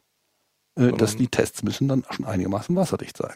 Mhm. Ja, weil Mhm. ansonsten gehst du auch als kleines Unternehmen mit einer kleinen Applikation hin und verkaufst auf einmal gar nichts mehr oder beziehungsweise machst Sonderpreise, die dir nicht äh, äh, sehr, sehr dienlich sind. Hm. Und ähm, Er muss, ja, muss es dann schnell merken und dann schnell dann auch wieder sein, um das dann auch wieder fixen zu können. Ne? ja, nochmal, aber man muss auch bei Test sagen, Test ist kein Selbstzweck. Hm. Ja, ich sollte Test immer äh, abwichten gegen das, was ich an Schaden hinnehme, wenn es schief geht. Ja, ich ich habe schon so oft auch die Situation erlebt, dass es eben hieß, okay, testen wir oder schalten wir jetzt ein? Ja, und irgendjemand gesagt hat, wir schalten jetzt ein. Es ist 4 Uhr morgens, wir setzen uns vor die Server und gucken mal nach, mal, was, passiert. Ja, Mhm. ja. Ja, und um 6 Uhr morgens kam dann ein, wir haben ein klitzekleines Problem. Ja. Ich wieder. habe bis 7 Uhr morgens Zeit, das zu fixen. Ja. ja. Es gibt ja dann auch so, so andere Möglichkeiten, dass man irgendwie nur einen kleinen Prozentsatz des Traffics äh, irgendwie dann auf ein neues System lenkt, weil man irgendwie unsicher ist, ob das. Wenn man unter dem Druck steht, unbedingt sofort einschalten zu müssen, hat man meistens einen fachlichen Grund. Ah, okay. Sowas wie, oh, die Euro-Umstellung kam überraschenderweise oder ähnliches. Oder Ja. äh, überraschenderweise kam das. Jahr 2000. Was auch immer. Es gibt Situationen, da muss man einfach einschalten. Und dann ist die Frage, teste ich jetzt noch vernünftig oder schalte ich einfach ein und äh, bete? Und dann hast du nicht mehr die Möglichkeit, einen Teil des Streams umzusetzen. Das kannst du machen, wenn du einen Technologiewechsel machst. Ja, also wenn du zum Beispiel Mhm. hingehst und äh, äh, gehst von einer Architektur auf die nächste oder Mhm. wechselst auch manchmal eine größere Komponente aus, dann macht es sehr viel Sinn hinzugehen, so, okay, wir nehmen jetzt ein Prozent des Traffics aufs neue System, wenn Gucken ich mal. meine Kundendaten sauber separieren kann. Ja, ansonsten landest du damit, dass ein Teil deiner Änderungen im alten Teil im neuen System sind. Viel Spaß beim wieder zusammenführen. Hm. Ja. Ja, aber wenn du die Kundendaten sauber trennen kannst, dann ist das zum Beispiel eine sehr schöne Sache bei Technologiewechseln. Hm. Also so, so, wenn wenn man sich mal so ganz äh, also große moderne Internetfirmen anguckt, äh, die machen das ja kontinuierlich. Also äh, wenn Facebook ein neues Feature ausrollt zum Beispiel, die machen ja dann äh, Testing mit den mit den Usern, die sie da auf ihrer Plattform haben. Also die dann kriegen dann so und so viel Prozent aus der Region das neue Feature zu sehen. Die haben unglaublich viele Metriken, an der sie dann ablesen können, ob das, ob die Leute das nutzen, ob die Leute, ob das Verhalten sich geändert hat, machen dann noch mehr Traffic da drauf, gucken, wie, wie verändert sich das, bevor sie das dann letzten Endes komplett für alle ähm, ähm, ja, das, äh, das ja, Feature aber das, da geht es dann um Social Testing, nicht mehr um das äh, eigentliche Applikationstesting. Da geht es darum, wie akzeptieren die Leute das und so weiter. Mhm. Ja, das Also, stimmt. Du kannst Klar, davon ausgehen, dass diese Features dann normalerweise Test- ja. schon fachlich voll Ja, ja, das, das, das Mhm. stimmt. Ja, das stimmt. Ja. Aber das ist trotzdem ein ganz guter Punkt, weil diese Metriken, die müssen wir jetzt dann erfassen, ne? Weil irgendwie muss man ja sehen, was, was passiert, ne? Auch wenn ich es jetzt einfach Ja. einschalte, ohne testen, man sitzt vorm Server, man muss sich irgendwas angucken. Ja. Und das hatten wir eben schon mal, irgendwo müssen diese Metriken ja nun herfallen. Ja, wo kommen die so her? das ist doch bestimmt ein Thema für die Architektur, oder? Würde ich ja auch sagen. aber natürlich doch. ähm, kommen wir mal zu einem anderen Hypewort, das in letzter Zeit sehr häufig durchs Dorf getrieben worden ist, und das ist SOA. Mhm. Ja? Ähm, ich fange mal hinten an. Wenn man eine SOA einmal am Laufen hat, dann ist das ein Gefühl so ähnlich, wie wenn man den Sprung zur objektorientierten Programmierung geschafft hat. Ja, man fragt sich hinterher, wie ging es eigentlich vorher? Okay. Ja, ähm, der eigentliche Kern von einer SOA ist die Idee, dass die, ähm, ich mach mal, fangen wir andersrum an. Eine große Telco hat mal folgendes Experiment gemacht. Mhm. Sie sind hingegangen und haben eine SOA einführen wollen, wollten wissen, lohnt sich das überhaupt. Zu diesem Zweck sind sie hingegangen und haben das GUI über die letzten fünf Jahre nebeneinander gehalten und haben gesehen, was hat sich denn in unserem User Interface geändert. Ja, weil gewisse Funktionalitäten wie neuen Kunden anlegen gab es immer. Mhm. Ja, andere Funktionen sind dazugekommen, weggegangen. Dann haben sie als zweites beobachtet, was ist in unserem Datenbanklayer passiert. Ja, ähm, was hat sich denn dort bewegt? Und dann sind sie hingegangen und haben gesagt, okay, wir machen uns mal die Mühe und machen die Services. Zudem von vor vier Jahren bis jetzt schneiden die Services und beobachten, wie würden die sich denn ändern. Mhm. Die Beobachtung war, das GUI ist ein einziges Flackern gewesen. Ja, jedes Mal, wenn die Marketingleute eine neue Sau durchs Dorf getrieben haben, war das GUI mal wieder was anderes. Auch neue Mhm. Farbe hier, Ja. Knopf von links nach rechts. Ja, also das war halt sehr, sehr variabel. Mhm. Also es gab da eine äh, Animation, wo da die äh, GUIs übereinander gelegen worden sind, das wusch. Das Erstaunliche war, dass die Datenbank, die früher immer so den Herold vor sich hertrug, ich bin der Hüter der geistigen Gesundheit einer Firma, ebenfalls nicht stabil war. Ja. Weil, was passiert ist, ist, die hatten eine Datenbank und das erste äh, Animation war, die Datenbank wuchs und wuchs und wuchs. Und dann ist irgendjemand auf die Idee gekommen, CRM wird durch eine externe Datenbank ersetzt. Das heißt, das gesamte CRM-Stück war weg und da war auf einmal ein neues Stück. Anderes Datenbankschema. Dann machte jemand auf die Rating Meeting Paying, kommt auch weg. Ja, bums, war das auf einmal weg. Ja. Und das Ding, das machen wir mit unserer äh, österreichischen, tschechischen oder sonstigen Firma zusammen, das machen die jetzt. Bums, war die Datenbank auch weg. Das heißt, die Datenbank wuchs so typischerweise, wie es man es gewöhnt ist, und machte aber mal so plopp und ganze Datenbank-Tabellen waren weg. Und teilweise wirklich weg, so nach dem Motto, äh, davon haben wir das Datenbankschema nicht mehr. Das Okay. ist äh, Trade Secret von dem äh, Drittanbieter, das haben wir einfach nicht mehr. Das heißt, es kam raus, die Datenbanken, die lange Zeit so die Stabilitätsanker waren, sind es heutzutage nicht mehr. Mhm. Ja, und dann kam halt die Idee, wie schneiden wir die Services? Und äh, die Services haben sich dann im Nachhinein als deutlich stabiler erwiesen. So, Jetzt kommen wir zu der Frage, was ist ein Service? Mhm. Ja, gute Frage. Ich Ja, auch gerade fragen. ähm, schwierige Frage. Ähm, ein Service ist eine Schnittstelle zu einer Funktionalität, meistens hoffentlich einer fachlichen, selten einer technischen Funktionalität, die ich völlig unabhängig von der darunterliegenden Technologie beschreiben kann. Services werden sehr häufig mit Web-Services in Verbindung gebracht, aber ein Service, den kann ich auch über FTP, über Brieftaube oder sonst was anbieten. Mhm. Das ist nicht an ein bestimmtes Medium gebunden. Ähm, mehrere Sachen, ich will es mal negativ formulieren, was man bei Services falsch machen kann, um vielleicht so eine Idee zu geben, was ein Service ist. Das erste ist, ein Service ist nicht einfach meine objektorientierte Schnittstelle exportiert. Mhm. Ja? IBM ist da, habe ich IBM gesagt? Okay, ähm, ich rede jetzt über eine andere Firma, die nichts mit IBM zu tun hat. Es gibt deutsche große, äh, deutsche große tätige Unternehmen, die hingehen und SOA meterweise verkaufen. Okay. Da kann man SOA für 90.000 Euro die kleine Variante kaufen, für nehm zwei. 3,4 Millionen die größere. ja, wirklich. Ähm, man kriegt auch die entsprechenden Consultants dazugestellt. Es funktioniert auch. Mhm. Und die sind super. Die schaffen es innerhalb von drei Tagen 20.000 Services auf den Bus zu legen. Okay. Dann hat man 20.000 Services. Tatsächlich sind das die Methoden der Objekte, die da drunter lagen. Die Logik ist die, irgendwo war die Business Logic und wenn ich die ganzen Objekte jetzt nach oben lege, werde ich meine Business Logic schon irgendwie auf dem Bus haben. Mhm. Ähm, führt natürlich dazu, dass dieses Flackern, das ich eben von dem äh, GUI und von der Datenbank gesehen hatte, auf sehr, sehr verschiedenen Qualitäten, dann ich auf einmal im Code auch habe. Mhm. Ja? Die Idee ist, dass man hingeht und die Fachlichkeit beschreibt. Man kann Services ganz hervorragend mit fachlichen Leuten beschreiben. Man schnappt sich jemand von der Fachseite und sagt, was machen wir eigentlich hier? Was sind die Schritte, die ein, äh, Schritte, die ein User machen muss? Er muss sich registrieren. Er muss seine Adresse ändern. Dann kriegt man allein von der Fachseite so mal so die ersten 20, 30 Services. Ist das dann schon ein Service? Also Adresse ändern, ist das dann Kommen wir später mal Okay. genau zu. Mhm. Aber erstmal ja. Ich gehe sehr radikal hin und sage, die Services werden von der Fachseite definiert. Das führt zu verschiedenen Situationen. Ähm, als erstes mal schreiben die Entwickler auf. Die grundlegende Idee dahinter ist die, die Fachseite definiert die Services. Die Entwickler werden sich an dieser komischen Service-Definition eher anpassen können, als dass die Fachseite versteht, was in der Technik passiert. Mhm. Ja? Also ein Beispiel, die Fachseite fing an, Services zu definieren. Ja, und da gab es einen Punkt, History löschen. Dieser Service wurde als History löschen, ein Wort zusammengeschrieben, als Service implementiert mit einem Ö. Die Entwickler sind ausgerastet. Ja?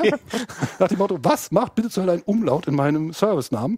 Weil aus diesem Service wurden dann auch Klassen generiert, dann gab es eine Java-Klasse, äh, History löschen mit Ö drin und, und das kettete sich dann in der Entwicklung durch ohne Ende.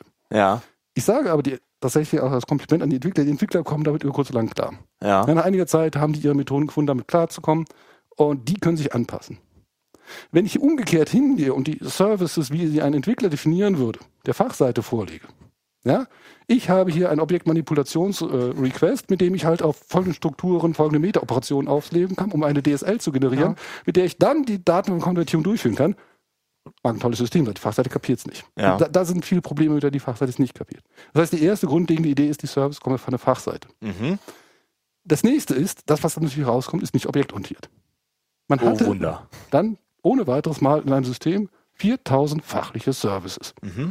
Die hatten Überschneidungen, die waren nicht objektorientiert. Es war riesengroß. Die Fachseite kam prima zurecht. Mhm. Die Entwickler nach einiger Zeit auch. Ja, die hatten dann natürlich versucht, diese Services, die reingekommen sind, zusammenzufassen, zu strukturieren und so weiter. Wie Informatiker das so machen, ne? Ja, das war auch völlig in Ordnung. Es gibt einen Web-Service als Service-Schnittstelle und das dahinter passiert, äh, gefälligst objektorientiert zu sein oder funktioniert oder was auch immer die Leute gerade verwenden. Und da ab der Service-Schnittstelle ab, äh, runter wird es objektorientiert und strukturiert und so weiter. Aber der Service selber wird fachlich definiert. Mhm. Und wenn der Kunde bzw. die Fachseite hingeht und sagt, ich habe einen Service-Adressänderung und eine Service-Adresskorrektur, dann mag das rein technisch unten ganz, ganz, ganz, ganz genau dasselbe sein. Nämlich eine Adresse wird neu gesetzt. Der Straßenname wird umgesetzt oder was auch immer. Mhm. Ja? Aber ich mache trotzdem zwei verschiedene Services draus, weil die Fachseite darunter zwei verschiedene Ideen hat. Ja. Warum?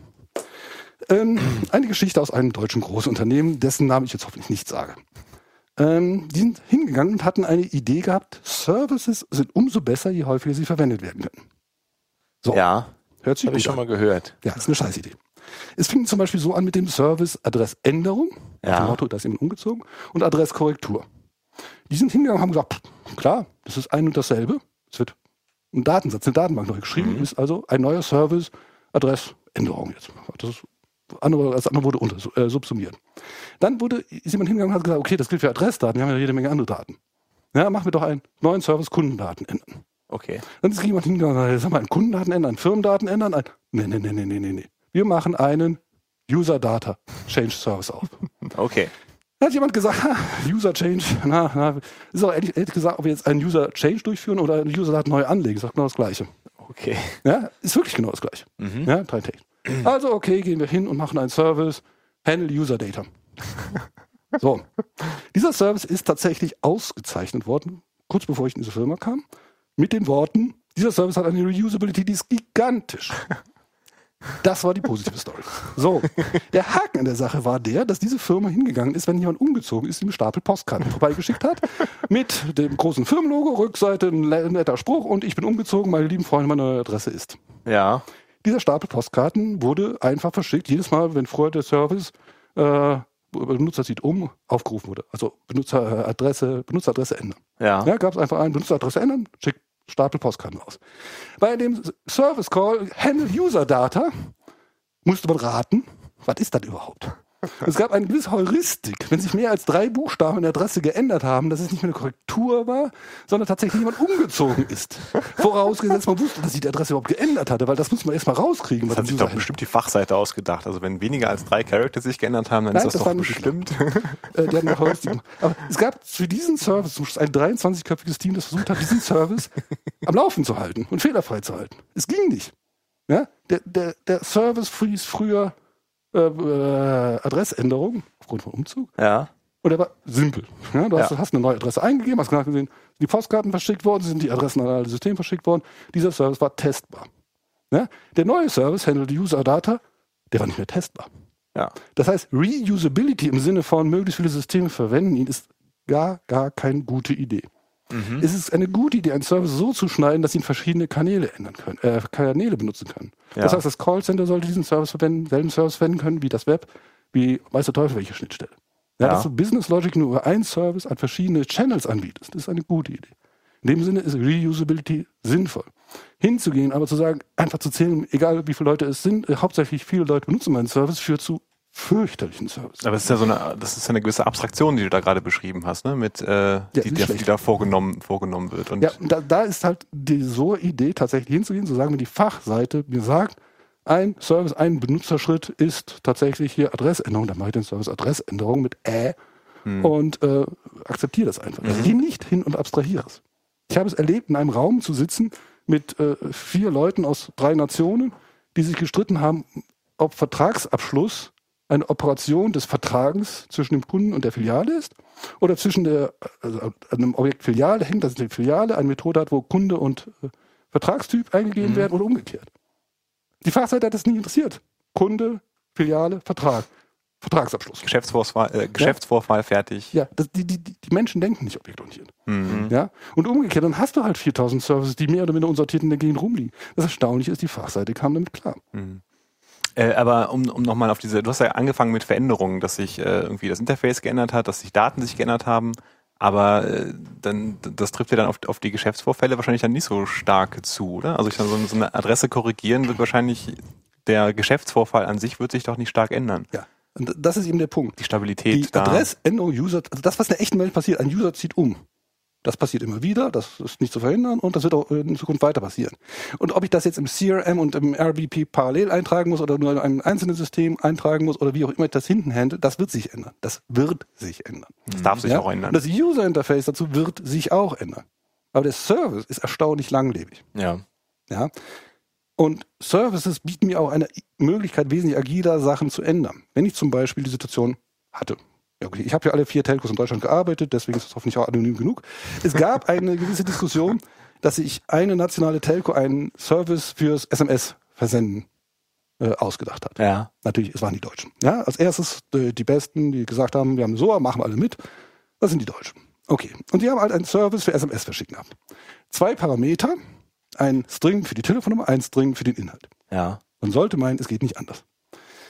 Eine andere Telco kam, also nationale Telco für selber Konzern, kam auf die Idee, ja, ist eine gute Idee, wollen wir auch machen. Ähm, Herr, tut uns aber leid, wir müssen den Telefonnummer in zwei verschiedenen Strings übergeben, weil wir haben äh, halt so Vorwahl und äh, Durchwahl, mehr oder minder. Äh, deswegen sind es bei uns drei Strings und das ist unser Service. Okay. Dann kam jemand anders hin und sagte, okay, ich fange an, den deutschen Service zu verwenden. Und die anderen sagen, wir verwenden den anderen. Und jemand anders ging immer noch hin und hat einen dritten Service definiert. Irgendwann hatte man dann drei verschiedene Services mit drei verschiedenen Parametersätzen, um eine SMS zu verschicken. Okay. So, ähm, die Leute hatten auch hier entsprechend ihre Datenbanken strukturiert. So, und das war das Böse. Diese Datenbanken sind nämlich nicht so fürchterlich agil. Das ist irgendwann hingegangen, geht nicht als Konzern. Drei Services für drei SMS verschicken. Wir machen jetzt einen Service. Und damit sie alle gleichmäßig angepisst würden, haben wir noch ein viertes Format eingeführt. Okay. Ja, so, für die Entwickler hieß das relativ wenig Arbeit. Die sind hingegangen und haben tatsächlich den vierten, den neuesten Service, parallel zu den alten Service einfach eingebaut. Das waren im Schnitt zehn Zeilen Code. So. Und dann gab es halt zwei verschiedene Services für das gleiche, aber egal, es gab den neuen Service. Und dann hat man nach und nach die alten Services abgebaut und gesagt, okay, deprecated, geht langsam raus. Und so innerhalb von einem Jahr gab es eine Transition zu einem, einem gemeinsamen Service. Das heißt, ich kann mal eben auch eine neue Service-Schnittstelle anbieten. Das ist sehr, sehr leichtgewichtig. Ich kann nicht mal eben hingehen und mein Datenbankmodell ändern. Mhm. Ja, deswegen sind Services, also jetzt mal eine Form von Web-Services, wesentlich leichter zu ändern. Man kann mal eben hingehen und sagen, okay, für den Fall machen wir euch einen neuen Web-Service. Für die Entwickler, für den Entwickler ist ein neuer Web-Service innerhalb von sehr, sehr kurzer Zeit realisierbar. Mhm. Wenn er die Business Logic schon vorhanden ist und im Griff hat. Und dann können solche Probleme, die sonst zu ewigen Reibereien führen, wie du musst deine Datenbank mal ändern, nein, ich mache es, nein, wir müssen die beiden vereinigen, schenkt man sich einfach. Mhm. Macht jeder seinen eigenen Ja. Datenkrempel. Ähm, ja, vielleicht noch ein Punkt, auch ein Anti-Pattern äh, aus dem SOA-Bereich, um ver verständlich zu machen, worum es geht bei den Services. Ähm, es geht darum, Informationen strukturiert bereitzustellen. Ja. Das absolute Gegenbeispiel für einen guten Service ist der Do What I Mean Service. Der besteht aus einem String XML in Mhm. und einem String Return Value XML out. Mhm. Und alles andere ist Sache zwischen dem Service aufrufenden und anderen, äh, dem Service Bereitsteller. Äh, so nicht. Die Idee ist schon, strukturierte Informationen zu haben und ein Verständnis davon zu haben, dass ich halt in einem Service Repository oder sonst wo ablegen kann, was macht dieser Service. Ja. Ja, und wie sind die Daten strukturiert? Und ich habe die Daten in interpretierbarer Form auf dem Bus. Also eine wohl, äh, wohl definierte Schnittstelle Ja. zu So, haben. wenn man aber sowas einmal hat, dann gibt es etliche Gains, die man davon hat. Das erste ist das, wo wir heute schon mehrmals waren, nämlich zu beobachten, was der Benutzer eigentlich macht. Ja. Ja? Ähm, also eine SOA gibt es in verschiedenen, SOA ist erstmal eine technische, äh, eine, nein, SOA ist erstmal eine Architekturidee. Ich kann eine SOA mit Bus machen, ohne Bus machen, ich kann eine SOA sogar in einem einzelnen Spiel machen. Wir haben das mal einmal gemacht, sind hingegangen und haben gesagt, wir schreiben ein Ballerspiel mit SOA. Okay. Das war ein einziges Source-File. Ja, okay, waren ein paar tausend Zeilen, aber, aber ein einziges Source-File. Wir sind haben halt hingegangen und haben gesagt, okay, es gibt Services, äh, Spieler will nach links, Spieler stirbt, Monster stirbt, äh, Spieler hat einen neuen Highscore erreicht und so weiter. Das Ja. waren dann einfach globale Methoden und das waren unsere Services. Hat prima funktioniert. Ja? Das heißt, man kann die Idee von SOA in verschiedensten Situationen einsetzen. Eine Möglichkeit, wenn man einmal so weit ist bis zu einer SOA, ist natürlich hinzugehen, einen Bus zu verwenden. Okay. Das heißt, man hat ein zentrales Medium, Ja. ein Server meistens oder eine Serverfarm in der Mitte. Und wenn ich einen anderen Service aufrufen will, rufe ich den Bus auf und der Bus ruft dann den eigentlichen Service Provider auf. Das erste und wirklich größte, beste an einem SOA ist, ich habe einen Bus, den ich beobachten kann. Mhm. So, jetzt haben wir am Anfang die Services fachlich definiert. Das heißt, ich kann zur Fachseite hingehen und sagen, welche Services interessieren dich? Wo sind denn Messzahlen, die äh, relevant sind? Und dann sagt er mir, okay, wenn zum Beispiel die Prepaid-Verhältnisse zu Postpaid-Vertragsabschlüsse mehr als 1 zu 3 sind, sind wir in Schwierigkeiten. Okay. Da das, was auf dem Bus passiert, von der Fachseite definiert worden ist, kann ich jetzt auch umgekehrt das äh, Business Activity Management, äh, Monitoring, tatsächlich auch von der Fachseite ableiten. Was hatte ich denn vorher gehabt? Vorher hatte ich Services gehabt, die zum Beispiel ein Datensatz in die User-Datenbank geschrieben haben. Ja. Warum sie das geschrieben haben, weiß ich nicht. Nehmen wir nochmal eine Adressänderung. In einer ERI-Umgebung, also was vorher so war, war auch ein Bus da. Aber was Äh, passiert? wofür steht ERI ganz kurz? Enterprise, Architecture, äh, Integration. Application Ach, was weiß ich denn? Irgendwas. Integration, Okay. Enterprise Application Integration. Ja, ich oder? glaube schon. Ja, danke. Irgendwie Ähm, sowas. ja. Das Drellette-Akronym. Ähm, was die früher gemacht hatten, waren, einen Service anzubieten, Daten aus der Datenbank lesen, User-Daten, und User-Daten schreiben. Was passierte? Kunde zieht um, ich lese einen User-Record, Mhm. ich ändere die Adresse, ich schreibe den User-Record. Ja. Warum? Weiß keiner. Ich kann aber auf das, was auf dem Bus abgeht, nicht erkennen, nicht trivial erkennen, was passiert da eigentlich. Mhm. Da ist ein Kunde umgezogen. Und das rausfinden, muss ich die beiden Sätze finden, in Korrelation sehen und nachsehen, ob sich mehr als drei Buchstaben geändert haben. Mhm. Ja? So, wenn ich eine SOA habe, sehe ich den Service, Kunde zieht um. Den kann die Fachseite sofort verstehen. Ja. Dann kann ich ein BAM machen, also ein Business Activity Monitor machen, das für die Fachseite Sinn macht. Und das ist dann der Punkt, wo sich eine SOA rechnet. Okay. Alles andere bis dahin war Aufwand. Aber wenn ich dann auf einmal hingehen kann und tatsächlich beobachten kann, was machen unsere User, dann habe ich eine SOA, die ich auch verkaufen Das kann, ist- wo das- ich einen Return of Das ist ganz, ganz interessant, weil äh, das äh, war mir bisher gar nicht so bewusst. Ich meine, es macht total Sinn, dass halt auch der, das, was auf dem Bus passiert, fachlich eigentlich definiert ist. Und halt eben kein Transportmechanismus für meine XML verpackte Nachricht äh, Ja. in dem Format mit dem Encoding von dem Endpunkt zu dem Endpunkt oder sowas, sondern das halt, das das eigentliche Spannende ja dann ist äh, zu sehen, eben das ist halt ein Umzug gewesen oder eine Korrektur gewesen und äh, ja, also das, äh, ja, diese, diesen, die, diese fachliche Dimension ist ja, da eigentlich die Nachrichten, die da fließen, haben halt dann, also könnte es quasi eine Visualisierung schaffen, die der Fachseite irgendwie die, ja, was gerade so passiert. Ich komme zu einem der wenig bekannten äh, Sachen über SOA. SOA-Architekturen sind schneller als Nicht-SOA-Architekturen. Mhm. Schneller Ja. im Sinne von Schnelle Performance. performt. Ja, Mhm. Hits per Sekunde kriegen sie deutlich besser hin. Ähm, nehmen wir mal zum Beispiel des, äh, den Service, füge ein neues Feature zu einem Vertrag hinzu. Mhm. Die bisherige Umsetzung war, der gesamte Vertrag wird gelesen, es wird ein Feature hinzugefügt, der gesamte Vertrag wird geschrieben. Der SOA-Call hieß, füge dieses Feature dem Vertrag hinzu. Es geht aber wesentlich weniger Daten durch die Gegend. Ja. Ja? Und äh, das führt dazu, dass eine wohldefinierte SOA auch noch irgendwie schneller ist als ein Standard äh, traditionelles System. Weil dann die, die eigentliche Business Logic hinten auf der Datenbank muss immer noch stattfinden. Also die findet halt sehr lokal statt und ähm, das kriege ich auch äh, relativ weit hoch optimiert. Mhm. Während über den Bus deutlich weniger Daten zwischen den Systemen ausgeteilt werden. Ja. Aber nochmal, SOA kostet auch. Ich habe halt einfach viel mehr Service. Wenn ich einfach User-Daten lesen habe, User-Daten schreiben habe, Ja. werde ich nie in eine Situation kommen, wo ich meine User-Daten in Schwierigkeit bin, abgesehen, man fragt mich, was passiert da eigentlich. Ja, aber wenn ich die beiden Service die, also Create, also das CRUD-Modell Ja. habe, Ja. dann bin ich einfach in trockenen Tüchern. Das ist für den Entwickler und den Projektleiter die sichere Wahl. Mhm. Wenn ich aber hingehen für jeden einzelnen mm, fachlichen Fall einen eigenen Service schreibe, habe ich mehr Services. Ja. Ja, und die müssen erstmal verwaltet werden. Ja, und irgendwo muss das ja hinten dran dann trotzdem technisch passieren. Ne? Das ganze Ja, natürlich. Ja, aber ähm, also CRUD ist die Methode, wie man sowas so richtig mit Wonne gegen die Wand fahren kann. Okay. Ja, also ähm, ein existierendes System hat zum Beispiel ein SQL-Statement, um einen User neu anzulegen, geht drei Seiten lang, macht hochkomplexe Sachen. Ja. Ja, das System wird jetzt ausgeführt und wird durch eine SOA ersetzt, SOA in Anführungszeichen, die ein CRUD-Pattern hat. Also ich habe einen äh, Create-User, Read-User, Update-User, Delete-User. Mhm. Naja, der User hat auch noch einen Adressrekord und äh, er hat ein, äh, eine andere Tabelle stehen die Produkte drin, die diesem User zugewiesen sind.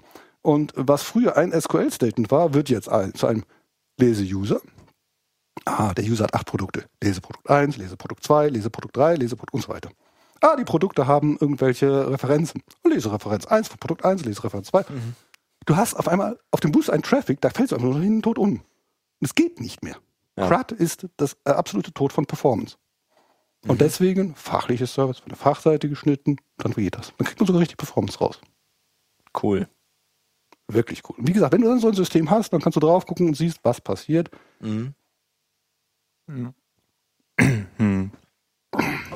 Wir können da auch noch einen draufsetzen. Ja. ja, sicher. Ähm, wir waren bis jetzt bei Services. Ja. Der heilige Gral der ganzen Angelegenheit ist aber, wenn ich Prozesse modelliere. Okay. Ähm, die wenigsten Firmen haben eine präzise Vorstellung davon, wie ihre Prozesse intern eigentlich ablaufen. Mhm. Ja? Schlimmer noch sind Wechsel im Medium. Also nehmen wir mal an, ich habe einen User, der registriert sich im Web. Mhm. Er klickt die erste Seite, klickt die zweite Seite, füllt alle seine Daten ein, klickt auf die vierte Seite und steht dann da und sagt, äh. Er hat gerade fünf Minuten seines Lebens investiert, da Daten reinzuschreiben. Ja? Und er kommt nicht mehr weiter.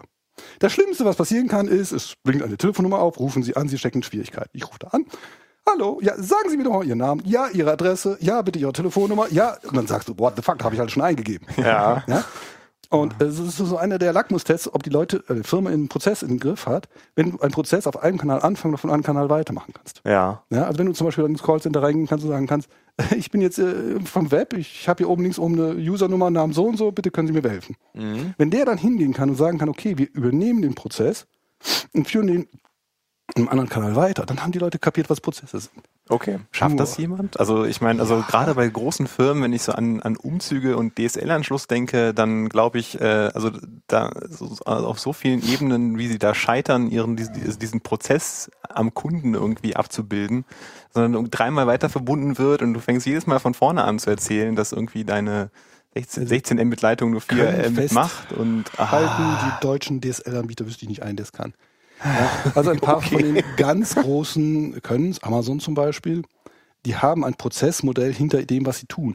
Werden wir mal wieder technisch. Was brauche ich denn, um so eine Cross-Channel-Change äh, hinskriegen zu können? Mhm. Ich muss, wenn ein User anfängt, eine Process Engine haben, die tatsächlich sagt, okay, ich weiß, der User ist jetzt im Process Step 1, der User hat folgende Daten bis jetzt persistiert und ich weiß, wo ich bin. Ich gebe diesem Prozess eine ID. Dieser Prozess an sich ist benamenbar. Das heißt, ich kann diesen Prozess auch speichern. Mhm. Ich kann zum Beispiel, wenn der Prozess gegen die Wand läuft, auch mal hingehen und sagen, ich speichere diesen Prozess, werfe ihn auf einen User-Desktop-Tisch und dann kriegt er da so einen äh, Callcenter-Mitarbeiter den hoch und dann ruft er den User an und sagt, Sie sind hier bis Schritt 8 gekommen und haben dann abgebrochen. Warum eigentlich?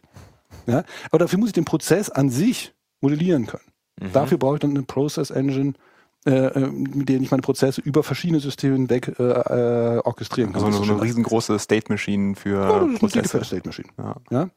Ähm, wenn ich diese Methode habe und eine SOA habe, dann beide hängen sehr stark zusammen. Wenn ich einen Prozess habe, ich habe einen Übergang von einem Zustand zum einen anderen Zustand, ja, registrierter User zu verifizierter User oder User will zum Beispiel umziehen oder sonst was. Das sind einerseits Prozessschritte, Andererseits sind das aber auch Schritte auf meiner SOA. Ja, du hast ja auch manchmal so manuelle Interaktionen dabei, ne? Also selbst wenn du jetzt einen, so einen, so einen SOA-Call hast, ich lege jetzt irgendwo was an, dann gibt's dann manuelle Verifikation oder irgendjemand muss da drüber gucken und das freischalten. Also da, da hast du ja auch, da hast du ja auch schon so die Grenze überschritten zwischen den Medien unter Umständen. Postident ausfüllen, Postident, Postident ausfüllen, zur Post tragen, warten, dass das zurückkommt. Dauert dann tagelang, teilweise bis der Prozess weitergeht und so. Ja. Und deswegen Ja. muss der Prozess halt persistiert werden. Mhm. So, aber das setzt voraus, ich muss den Prozess erstmal modellieren. Ja? Ey, Damit haben tierisch viele Firmen ganz große Schwierigkeiten. Wo man hingeht und sagt, was für Prozesse habt ihr? Ja, wir haben folgende Systeme. Nein, welche Prozesse habt ihr? Ja, was meinst du denn?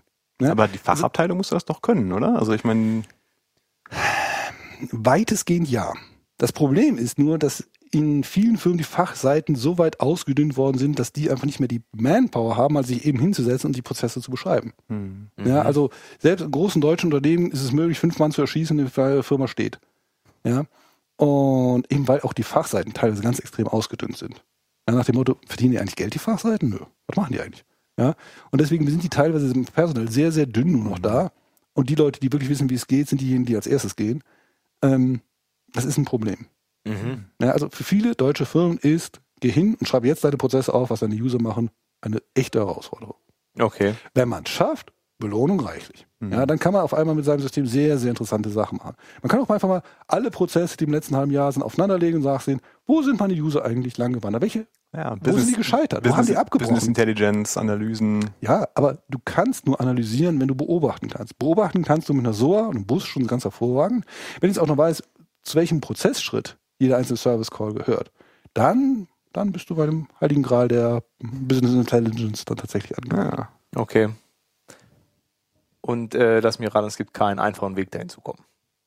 Also Doch, man nimmt sehr viel Geld in die Hand und lässt sich Man genug ruft den Zeit Oliver an, ne? und nimmt Ach so, okay. Architekten. gut. Äh, Ja. Nee, was ich eigentlich, äh, wo ich halt darauf hinaus wollte, du hattest eben von äh, hier äh, Metaware kaufen, äh, so, also so von der Stange wegkaufen, das ist also ist schon selber Hand anlegen, sich Gedanken machen, ähm, ja, einfach Arbeit reinstecken. Also man kann es nicht einfach. Ich meine, allein, schon- allein schon aus der Tatsache heraus, dass das ja, wie du ja, wie Oliver ja sagte, dass das ja so eine organisatorische eigentlich Sache ist. Das betrifft ja das, also eine SOA betrifft ja das ganze Unternehmen und nicht nur äh, und nicht nur irgendwie die die Entwicklung oder also es ist ja so ein ganzheitliches Ding, das man da eigentlich angeht. Deswegen Mhm. deswegen kann, kannst du es ja nicht als Produkt kaufen, weil das ist ja etwas, was du ja dann auch leben und verstehen musst insgesamt. Ja, und wie gesagt, der harte Kern von SOA ist eine Idee. Halt Services zu nehmen, die unabhängig von der Datenbank, unabhängig vom User Interface sind und da die Fachlichkeit einfach erstmal in Service zu gießen. Das Mhm. kannst du bei einem Spielpur machen, das kannst du bei einem äh, DAX-Unternehmen machen. Das ist eine sehr skalierbare Idee. Und Ideen kann man verschenken, weitergeben, man kann sie teilweise in Form von Menschen auch kaufen, aber ähm, SOA-Hardware ist so ein Ding für sich, mit dem ich Schwierigkeiten habe. Ja, ja, nee, wollte ich nur noch mal unterstreichen. Gut. Dass es um die Idee geht. So, jetzt waren wir bei SOA. Du sagtest eben, was es so an Archite äh, äh, aktuellen Architekturen gibt. Ähm, Eben ist gut. Wir haben auch schon eine Stunde zwölf auf der Uhr. Aber wenn du noch was Spannendes hast, äh, wir, wir- wir können mal auf die Cloud-Sau kommen. auf die Cloud-Sau, die, die durchs Dorf getrieben wird. Wenn du was zur Cloud-Sau hast, dann. Ja. ähm, also Cloud Computing ist sicherlich ein sehr, sehr interessanter Schritt auch für die Architekten, Mhm. weil ähm, du gibst einen Großteil von dem, was du früher als klassische Architektur gegeben, äh, benannt hast, auf. Okay. Ja. Wenn du hingehst und zum Beispiel sagst, okay, wir nehmen äh, Amazon äh, Computing Service, dann hast du keine Probleme mehr mit deiner Frage, äh, wer maintaint denn die Hardware, wer sorgte für ein Failover und so weiter. Du hast diese Probleme outgesourced. Ja? Und in gewisser Weise wird für die Architekten das Leben natürlich ungemein einfacher. Andererseits hat es zum Beispiel ganz eigene Schwierigkeiten. Mhm. Das deutsche Unternehmen an sich traut zum Beispiel, seine Daten nicht in die Cloud zu schicken. Aus gutem Grund. Ja. Ja? Die Amerikaner machen das mit einer wahren Begeisterung. Wie häufig ich von Amerikanern schon firmeninterne an der Dropbox übergeben gekriegt habe, geht auf keine Kuhhaut. Ja, die haben ein sehr offenes Verhältnis mit ihrem Know-how und äh, Firmenverträgen und Ja, Userdaten ja. und Kreditkartendaten und ähnlichem. Ähm, die Deutschen sind da sehr, sehr viel konservativer. Und die Frage ist zum Beispiel auch, wie kann man in Deutschland eine Architektur machen, die irgendwie cloud-zentriert ist? Ja. Ja. Und da ist einer der wirklich sehr interessanten Tricks, äh, den Leuten Kryptographie näher zu bringen. Okay. Ja? Ähm, nach meinem Verständnis ist Cloud eine hervorragende Möglichkeit, hochparallel zu arbeiten, ähm, sehr sicher zu arbeiten, mit einer sehr hohen Verfügbarkeit zu arbeiten. Ähm, Aber äh, es setzt ganz massiv entsprechende kryptografische Verfahren hervoraus. Ja, du musst einfach, wenn du zum Beispiel deine Backups in die Cloud gibst, kannst du machen, aber dann haben die Gottverdammt nochmal verschlüsselt zu sein. Ja. Ja, ähm, wenn du hingehst und zum Beispiel äh, Cloud Computing verwendest, das ist alles schön gut, aber gewisse Sachen wirst du sicherlich äh, auf deinem eigenen Rechner machen müssen. Mhm. Ja, User-Authentifizierung zum Beispiel. Das würde ich nicht in die Cloud outsourcen. Das macht gefälligst ein einzelner Server oder eine Serverfarm failovermäßig noch zu Hause. Das heißt, es gibt in der Cloud sicherlich, gerade auch in Deutschland, sehr viele Schwierigkeiten, die Akzeptanz zu erreichen. Ja. Ja. Aber der, der, der, der, der Trend ist ja, glaube ich, auch schon, schon durchaus, äh, durchaus erkannt. Also wenn man sich äh, AWS anguckt, also Amazon Web Service anguckt, äh, man kann sich ja gegen Geld ja dann auch äh, so ein eigenes Kabel nach Amazon, also nach Irland legen lassen, wo man dann irgendwie so einen is- isolierten Kanal sein, sein, seine Rechenzentren quasi nach, äh, also an die Cloud anschließt, ne, um äh, eben genau sowas machen zu können, dass du halt eben äh, gesichert äh, irgendwie Authentifizierung auf deinem System machen kannst, aber halt einen guten und sicheren Kommunikationsweg trotzdem halt zu deinen ähm, zu deinen Cloud-Systemen haben kannst. Also ja. Ja. Also, Ähm, kommen wir nochmal auf, auf die Gründe zurück, warum Leute denn in die, überhaupt in die Cloud gehen. Das erste ist Kosten, das zweite ist High Availability, das dritte ist High Security. Ja? Gehen wir mal der, dreimal, der, nach, der Reihe nach durch. Ähm, Kosten ist tatsächlich ein Faktor. Ja, also wenn man sieht, welche Kosten es für ein mittelständisches Unternehmen bedeutet, einen Server anständig am Laufen zu halten, das ist erheblich. redundant und Ja. was weiß ich. Ja, kommen wir gleich mal zur Mhm. Sicherheit. Also er- Erstmal überhaupt eigene Hardware im Haus stehen zu haben, ist für viele Leute die Kretze. Mhm. Ja, ähm, fängt an davon, dass sie einen Serverraum aufsetzen müssen, dann müssen sie eine Klimaanlage installieren und so weiter und so fort. All das ist für viele Leute einfach nur lästig. Das ist nicht ihr Businessmodell, davon haben sie keine Ahnung. Das müssen sie erstmal jemanden einstellen, der Ahnung hat, dann ist der krank, also brauchen sie mindestens zwei davon. Ja, Wofür das alles für einen Server? Das kann, das kann Amazon wirklich besser. Ja? Kommen wir zum zweiten Punkt. Ähm, High Availability. Ja? Es wird sehr häufig Cloud Computing mit High Availability gleichgesetzt. Ja, weil Amazon hat tatsächlich teilweise fantastische Uptimes. Mhm. Das Problem, das ich damit habe, ist, High Availability fängt eigentlich mit dem an, wo wir eben waren, nämlich mit agilem Development und vernünftigem Testen. Mhm. Ja, wenn ich mir angucke, was die Downtimes sind, dann ist inzwischen tatsächlich 90% Security relevant. Komme ich als letztes drauf. Ja. Von den anderen 10% ist, sage ich mal, 99% Programmierfehler. Mhm. Ja, wo irgendjemand einfach was programmiert hat, was der Kunde gar nicht wollte. Das geht live und dann gibt es halt Handys für einen Euro heute im Mhm. Sonderangebot. Und zwar, wir zahlen dir den Euro.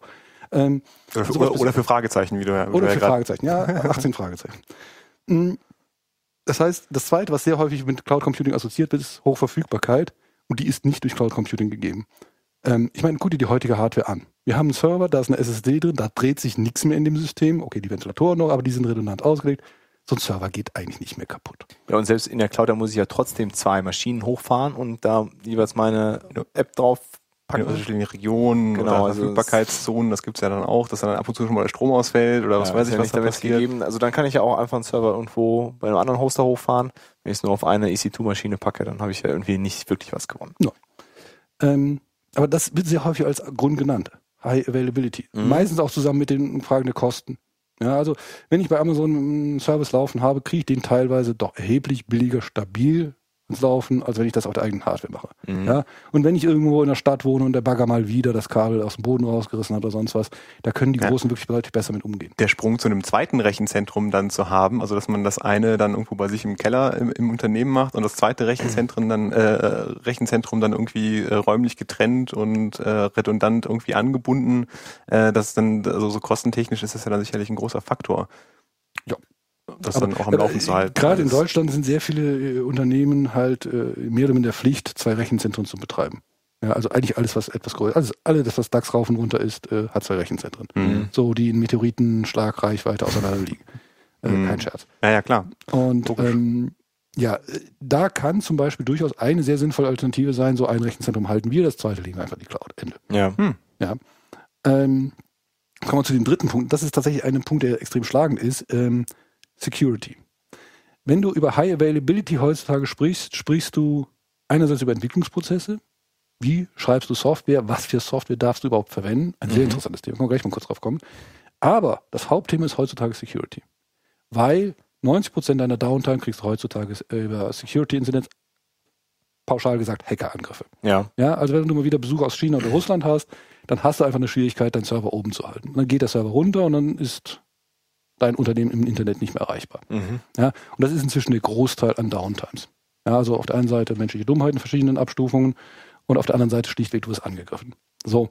Und ich weiß nicht, ob sich noch jemand daran erinnert, wie Anonymous versucht hat, Amazon anzugreifen. Ja, Anonymous hatte da mit seiner Low-Orbit-Ionen-Cannon äh, äh, diverse Systeme einfach platt gemacht und haben sie Amazon angegriffen. Nach drei Stunden kam so, da, Jungs, wir hören auf. Und Amazon hat ganz stolz eine Grafik veröffentlicht. Seht ihr diesen kleinen Hubbel da oben? Das war Anonymous.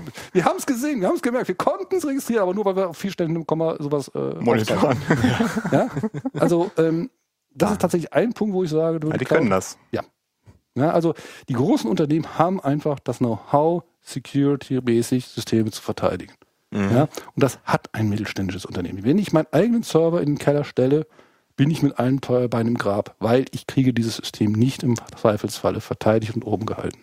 Geht nicht. Das Know-how haben diese mittelständischen, selbst relativ große Firmen haben das einfach nicht mehr. Und deswegen High Security, bedingt High Availability. Mhm. Und das kriege ich tatsächlich über einen Cloud-Service wirklich sehr viel angenehmer erreicht. Okay. Setzt natürlich voraus, dass die Firma Erfahrung damit hat. Ja, also Security ist in Deutschland ein Thema, wo man sagt, ja, wissen wir, wollen wir machen. Wir haben so geplant, nächstes Jahr einen Security-Beauftragten zu, äh, aufzusetzen. Mhm. Und ähm, ja, wenn die Firma einmal verbrannt worden ist, dann ist beliebiges Geld in beliebiger Höhe dafür vorhanden und dann geht das auch. Sonst aber nicht. Sonst schwierig. Ja. Äh, wobei dazu muss man ja sagen, also man muss ja trotzdem die Systeme ja selber aufsetzen, ne? Also, Ja, ja. Aber äh, wie gesagt, sehr viel kann auf der äh, Portebene schon registriert werden, Ja. beobachtet werden und dann auch abgewehrt werden. Ja, und das kriegt ein normales Unternehmen, selbst Ja, ein größeres Unternehmen wie eine deutsche Telco nicht hin. ja. Das kann man einfach dann den Jungs überlassen, die dann da das für alle anderen auch mitmachen. Ja. Äh, ja, du hattest eben noch einen Punkt. Was, was war das? Richtig. Ähm, auch mal zum Thema Architektur eine sehr lustige Entwicklung zum Thema High Availability. Ja, genau. Ähm, wenn man sich eine kleine Klitsche anguckt, dann verwendet die sehr gerne Open Source Produkte, Mhm. weil es ist alles umsonst und ich kann damit schnell entwickeln und ich kann es auf jedem Arbeitsplatz einsetzen und ich muss keine Lizenzen zahlen und es ist einfach Startup-mäßig unglaublich viel besser, wenn Ja. ich Open Source Produkte verwenden kann. Das funktioniert ganz hervorragend. Dann wird die Firma seriös. Wir können uns eine Oracle-Lizenz leisten. Yeah. brauchen nicht mehr Postgres oder Gott bewahre MySQL. Ähm, dann haben wir halt einen großen Datenbankserver, wir kaufen kommerzielle Applikationsserver, wir verkau kaufen uns kommerziellen Support. Wir werden richtig seriös. Okay. Das ist ein relativ bekannter Übergang. Das Interessante ist allerdings der nächste Übergang wieder zurück zu Open Source. Nämlich, wenn ich hingehe und sage, ich brauche ein System, das 99,99% Uptime hat, mit dem Ziel auf 5.9 zu kommen, Mhm. Dann kann ich das nur noch schaffen, wenn ich den Source Code meines Systems zur Verfügung habe. Uptime in dem Bereich heißt, wie schnell kann ich auf einen Fehler reagieren. So, wenn ich zum Beispiel ein Windows-basiertes System habe, wo ich den Source Code nicht zur Verfügung habe. Wie gesagt, einige größere Systeme haben äh, äh, Zugriff auf den Windows Source Code. Äh, größere Firmen haben Zugriff darauf. Ähm, aber wenn ich das nicht habe, dann ist Windows für mich ein echtes Problem. Wenn ich im Windows-Kernel ein Exploit habe ich sehe, es kommt jemand über diesen Exploit rein und ich habe den Source Code nicht, kann ich nicht sehr viel machen, um dieses System wieder hochzufahren. Ja, Stecker ziehen. Ja, aber das ist schlecht für die Uptime. Ja. Wenn du jetzt hingehst und sagst, du willst eine hohe Uptime haben, ist eine Voraussetzung davon, dass du mehr oder minder von allem, was du hast, den Source Code hast. Ja. Weil wenn jemand dann halt über ein Security Incident reinkommt, das ist wie gesagt der Großteil der Probleme mit, äh, mit der Uptime. Wenn dann jemand reinkommt, dann muss ich in der Lage sein, den Bug, nachdem ich ihn gefunden habe, ah, da, diese Tür sind die reingekommen, muss ich den auch fixen können. Mhm. Ja, gewisse Sachen kann ich mit einer äh, High-Level-Inspection durch einen Router noch hinkriegen, aber sehr endlich viele. Ich muss in der Lage sein, den Source Code zu haben. Und dann gibt es auf einmal wieder den Return to Open Source. Dann gehen die Leute hin und schalten ihre gesamten Applikationsserver, ihre ganzen Caches wieder auf Open Source Produkte zurück. Alles, was vorne ist, muss Open Source sein. Bei der Datenbank ist es eine Frage, da tun die Leute sich extrem schwer, äh, einfach weil die Qualität der Open Source Produkte nicht ausreichend ist. Mhm. Aber da ist dann meistens noch eine dicke, fette Datenbank, Oracle, DB2 oder sonst was hinter. Aber alles, was da drüber ist, ist Open Source. Weil da habe ich den Source Code zur Verfügung. Mhm. Ja. Und damit kann ich dann auch eine hohe Uptime erreichen. Ich brauche einen Source Code, ich brauche ein Entwicklerteam, das in drei Schichten verfügbar ist. Ja. Damit kann man 5.9 machen. Und das ist zum Beispiel auch so etwas, wo der Architekt wirklich Spaß hat, das dem Vorstand zu vermitteln, dass die gekaufte Software schlecht ist. und für höhere Verfügbarkeit einfach nicht mehr geeignet. Wie viele Minuten sind 5,9 5.9 sind, glaube ich, dreieinhalb Minuten. im Jahr? Ja, Downtime. Das ist nicht viel. Nein. Das ist Ja, ich, ich meine, Und klar, wahrscheinlich auch sehr teuer, dahin zu kommen. ja, wie gesagt, du musst einige Voraussetzungen schaffen, du musst deine Software tatsächlich im Großen und Ganzen auf Open Source umstellen. Du musst Softwareentwickler haben, die halt rund um die Uhr verfügbar sind. Mhm. Ja, und da gibt es verschiedene Möglichkeiten. Die einfachste ist, du hast drei Entwicklerteams, die rund um die Agent Globus verteilt sind und dann hast du halt immer eins zu wach und äh, verfügbar. Äh, andere machen es mit Berufsbe Rufbereitschaften, wie auch immer, aber das Mhm. kriegst du alles in den Griff. Ja. Aber ähm, das dauert auch Jahre, bis du dann halt in dieses Zusammenspiel zwischen Sys-Admin merkt, da kommt jemand rein in die Applikation und du willst dann rauskriegen, wo der in der Applikation ist. Du brauchst einen Applikationsentwickler. Dann landet in der Datenbank, muss einen DBA haben, dann landet irgendwo in der Applikation. Da ist er dann reingekommen. Und dieses Zusammenspiel zwischen den Teams, das muss möglich sein. Das ist eher eine kulturelle Frage. Mhm. Aber es gibt genug Firmen, die einfach sagen, das brauchen wir. Das ist ein strategisches Ziel, das machen wir. Ich frage nicht, was es kostet. Und das ist ehrlich gesagt so eine der Lieblingsarbeitsumgebungen für mich als Architekten. So Blankoscheck-mäßig, ja. ja, aber die sagen ganz klar, äh, wir können es uns einfach nicht leisten, eine Downtime zu haben, äh, wo unsere Services nicht verfügbar sind. Das ist gerade bei den Systemen, die nicht so fürchterlich sichtbar sind, Mhm. ja, ähm, die also im Hintergrund stehen und andere Systeme als Enabler dienen. Ja, Okay. Handelsplattformen zum Beispiel, also Aktienhandelsplattformen Ja. oder Teile der Banksysteme. Äh, wenn die down sind, dann läuft gar nichts mehr. Ja. Und die müssen einfach ab sein. Die sagen, strategisches Ziel ist, das muss funktionieren und äh, mach, was notwendig ist. Okay. Oh, cool. Ja, sehr cool. Prima. Ich glaube, dann haben wir Einmal Rundumschlag. ziemlich viel gesprochen. Großartig. Und ich hoffe, man hat so einen ganz coolen Eindruck bekommen, was so ein Architekt so macht. Und was einen Arch guten Architekten vor allen Dingen auszeichnet. Was eine SOA ausmacht. Was ein so ausmacht. Was ein Service ist, ganz, Ja. ganz wichtig. Ja. Ich denke, wir sind durch, oder? Ja, würde ich auch sagen. Oder Oder hast du noch irgendwas? irgendwas ganz Großartiges. Nein, nein, nein. Lebensweisheiten. Wir haben auf jeden Fall äh, neuen Ich sagte schon, arbeitet nie für einen dummen Boss. Sagte ich das schon heute? Einen dummen Boss, ja, das haben wir schon Ja, mal. ich glaube, das hast du gesagt. Ja, danke. du das war das Wichtigste. das haben wir schon mal äh, gehört. Ja, Moment. Oh, Och, das geht Dirk, die nicht. Technik verhunzt. Da ist doch. Zieh doch hoch. Mache ich jetzt. So. Ja, Wir danken dir, Oliver. vielen Dank. Aber gerne doch. War viel Spaß gemacht. Ähm, sehr aufschlussreich. Dann Bis zum nächsten Mal. Bis dann, zum nächsten Mal. Ciao. Tschüss.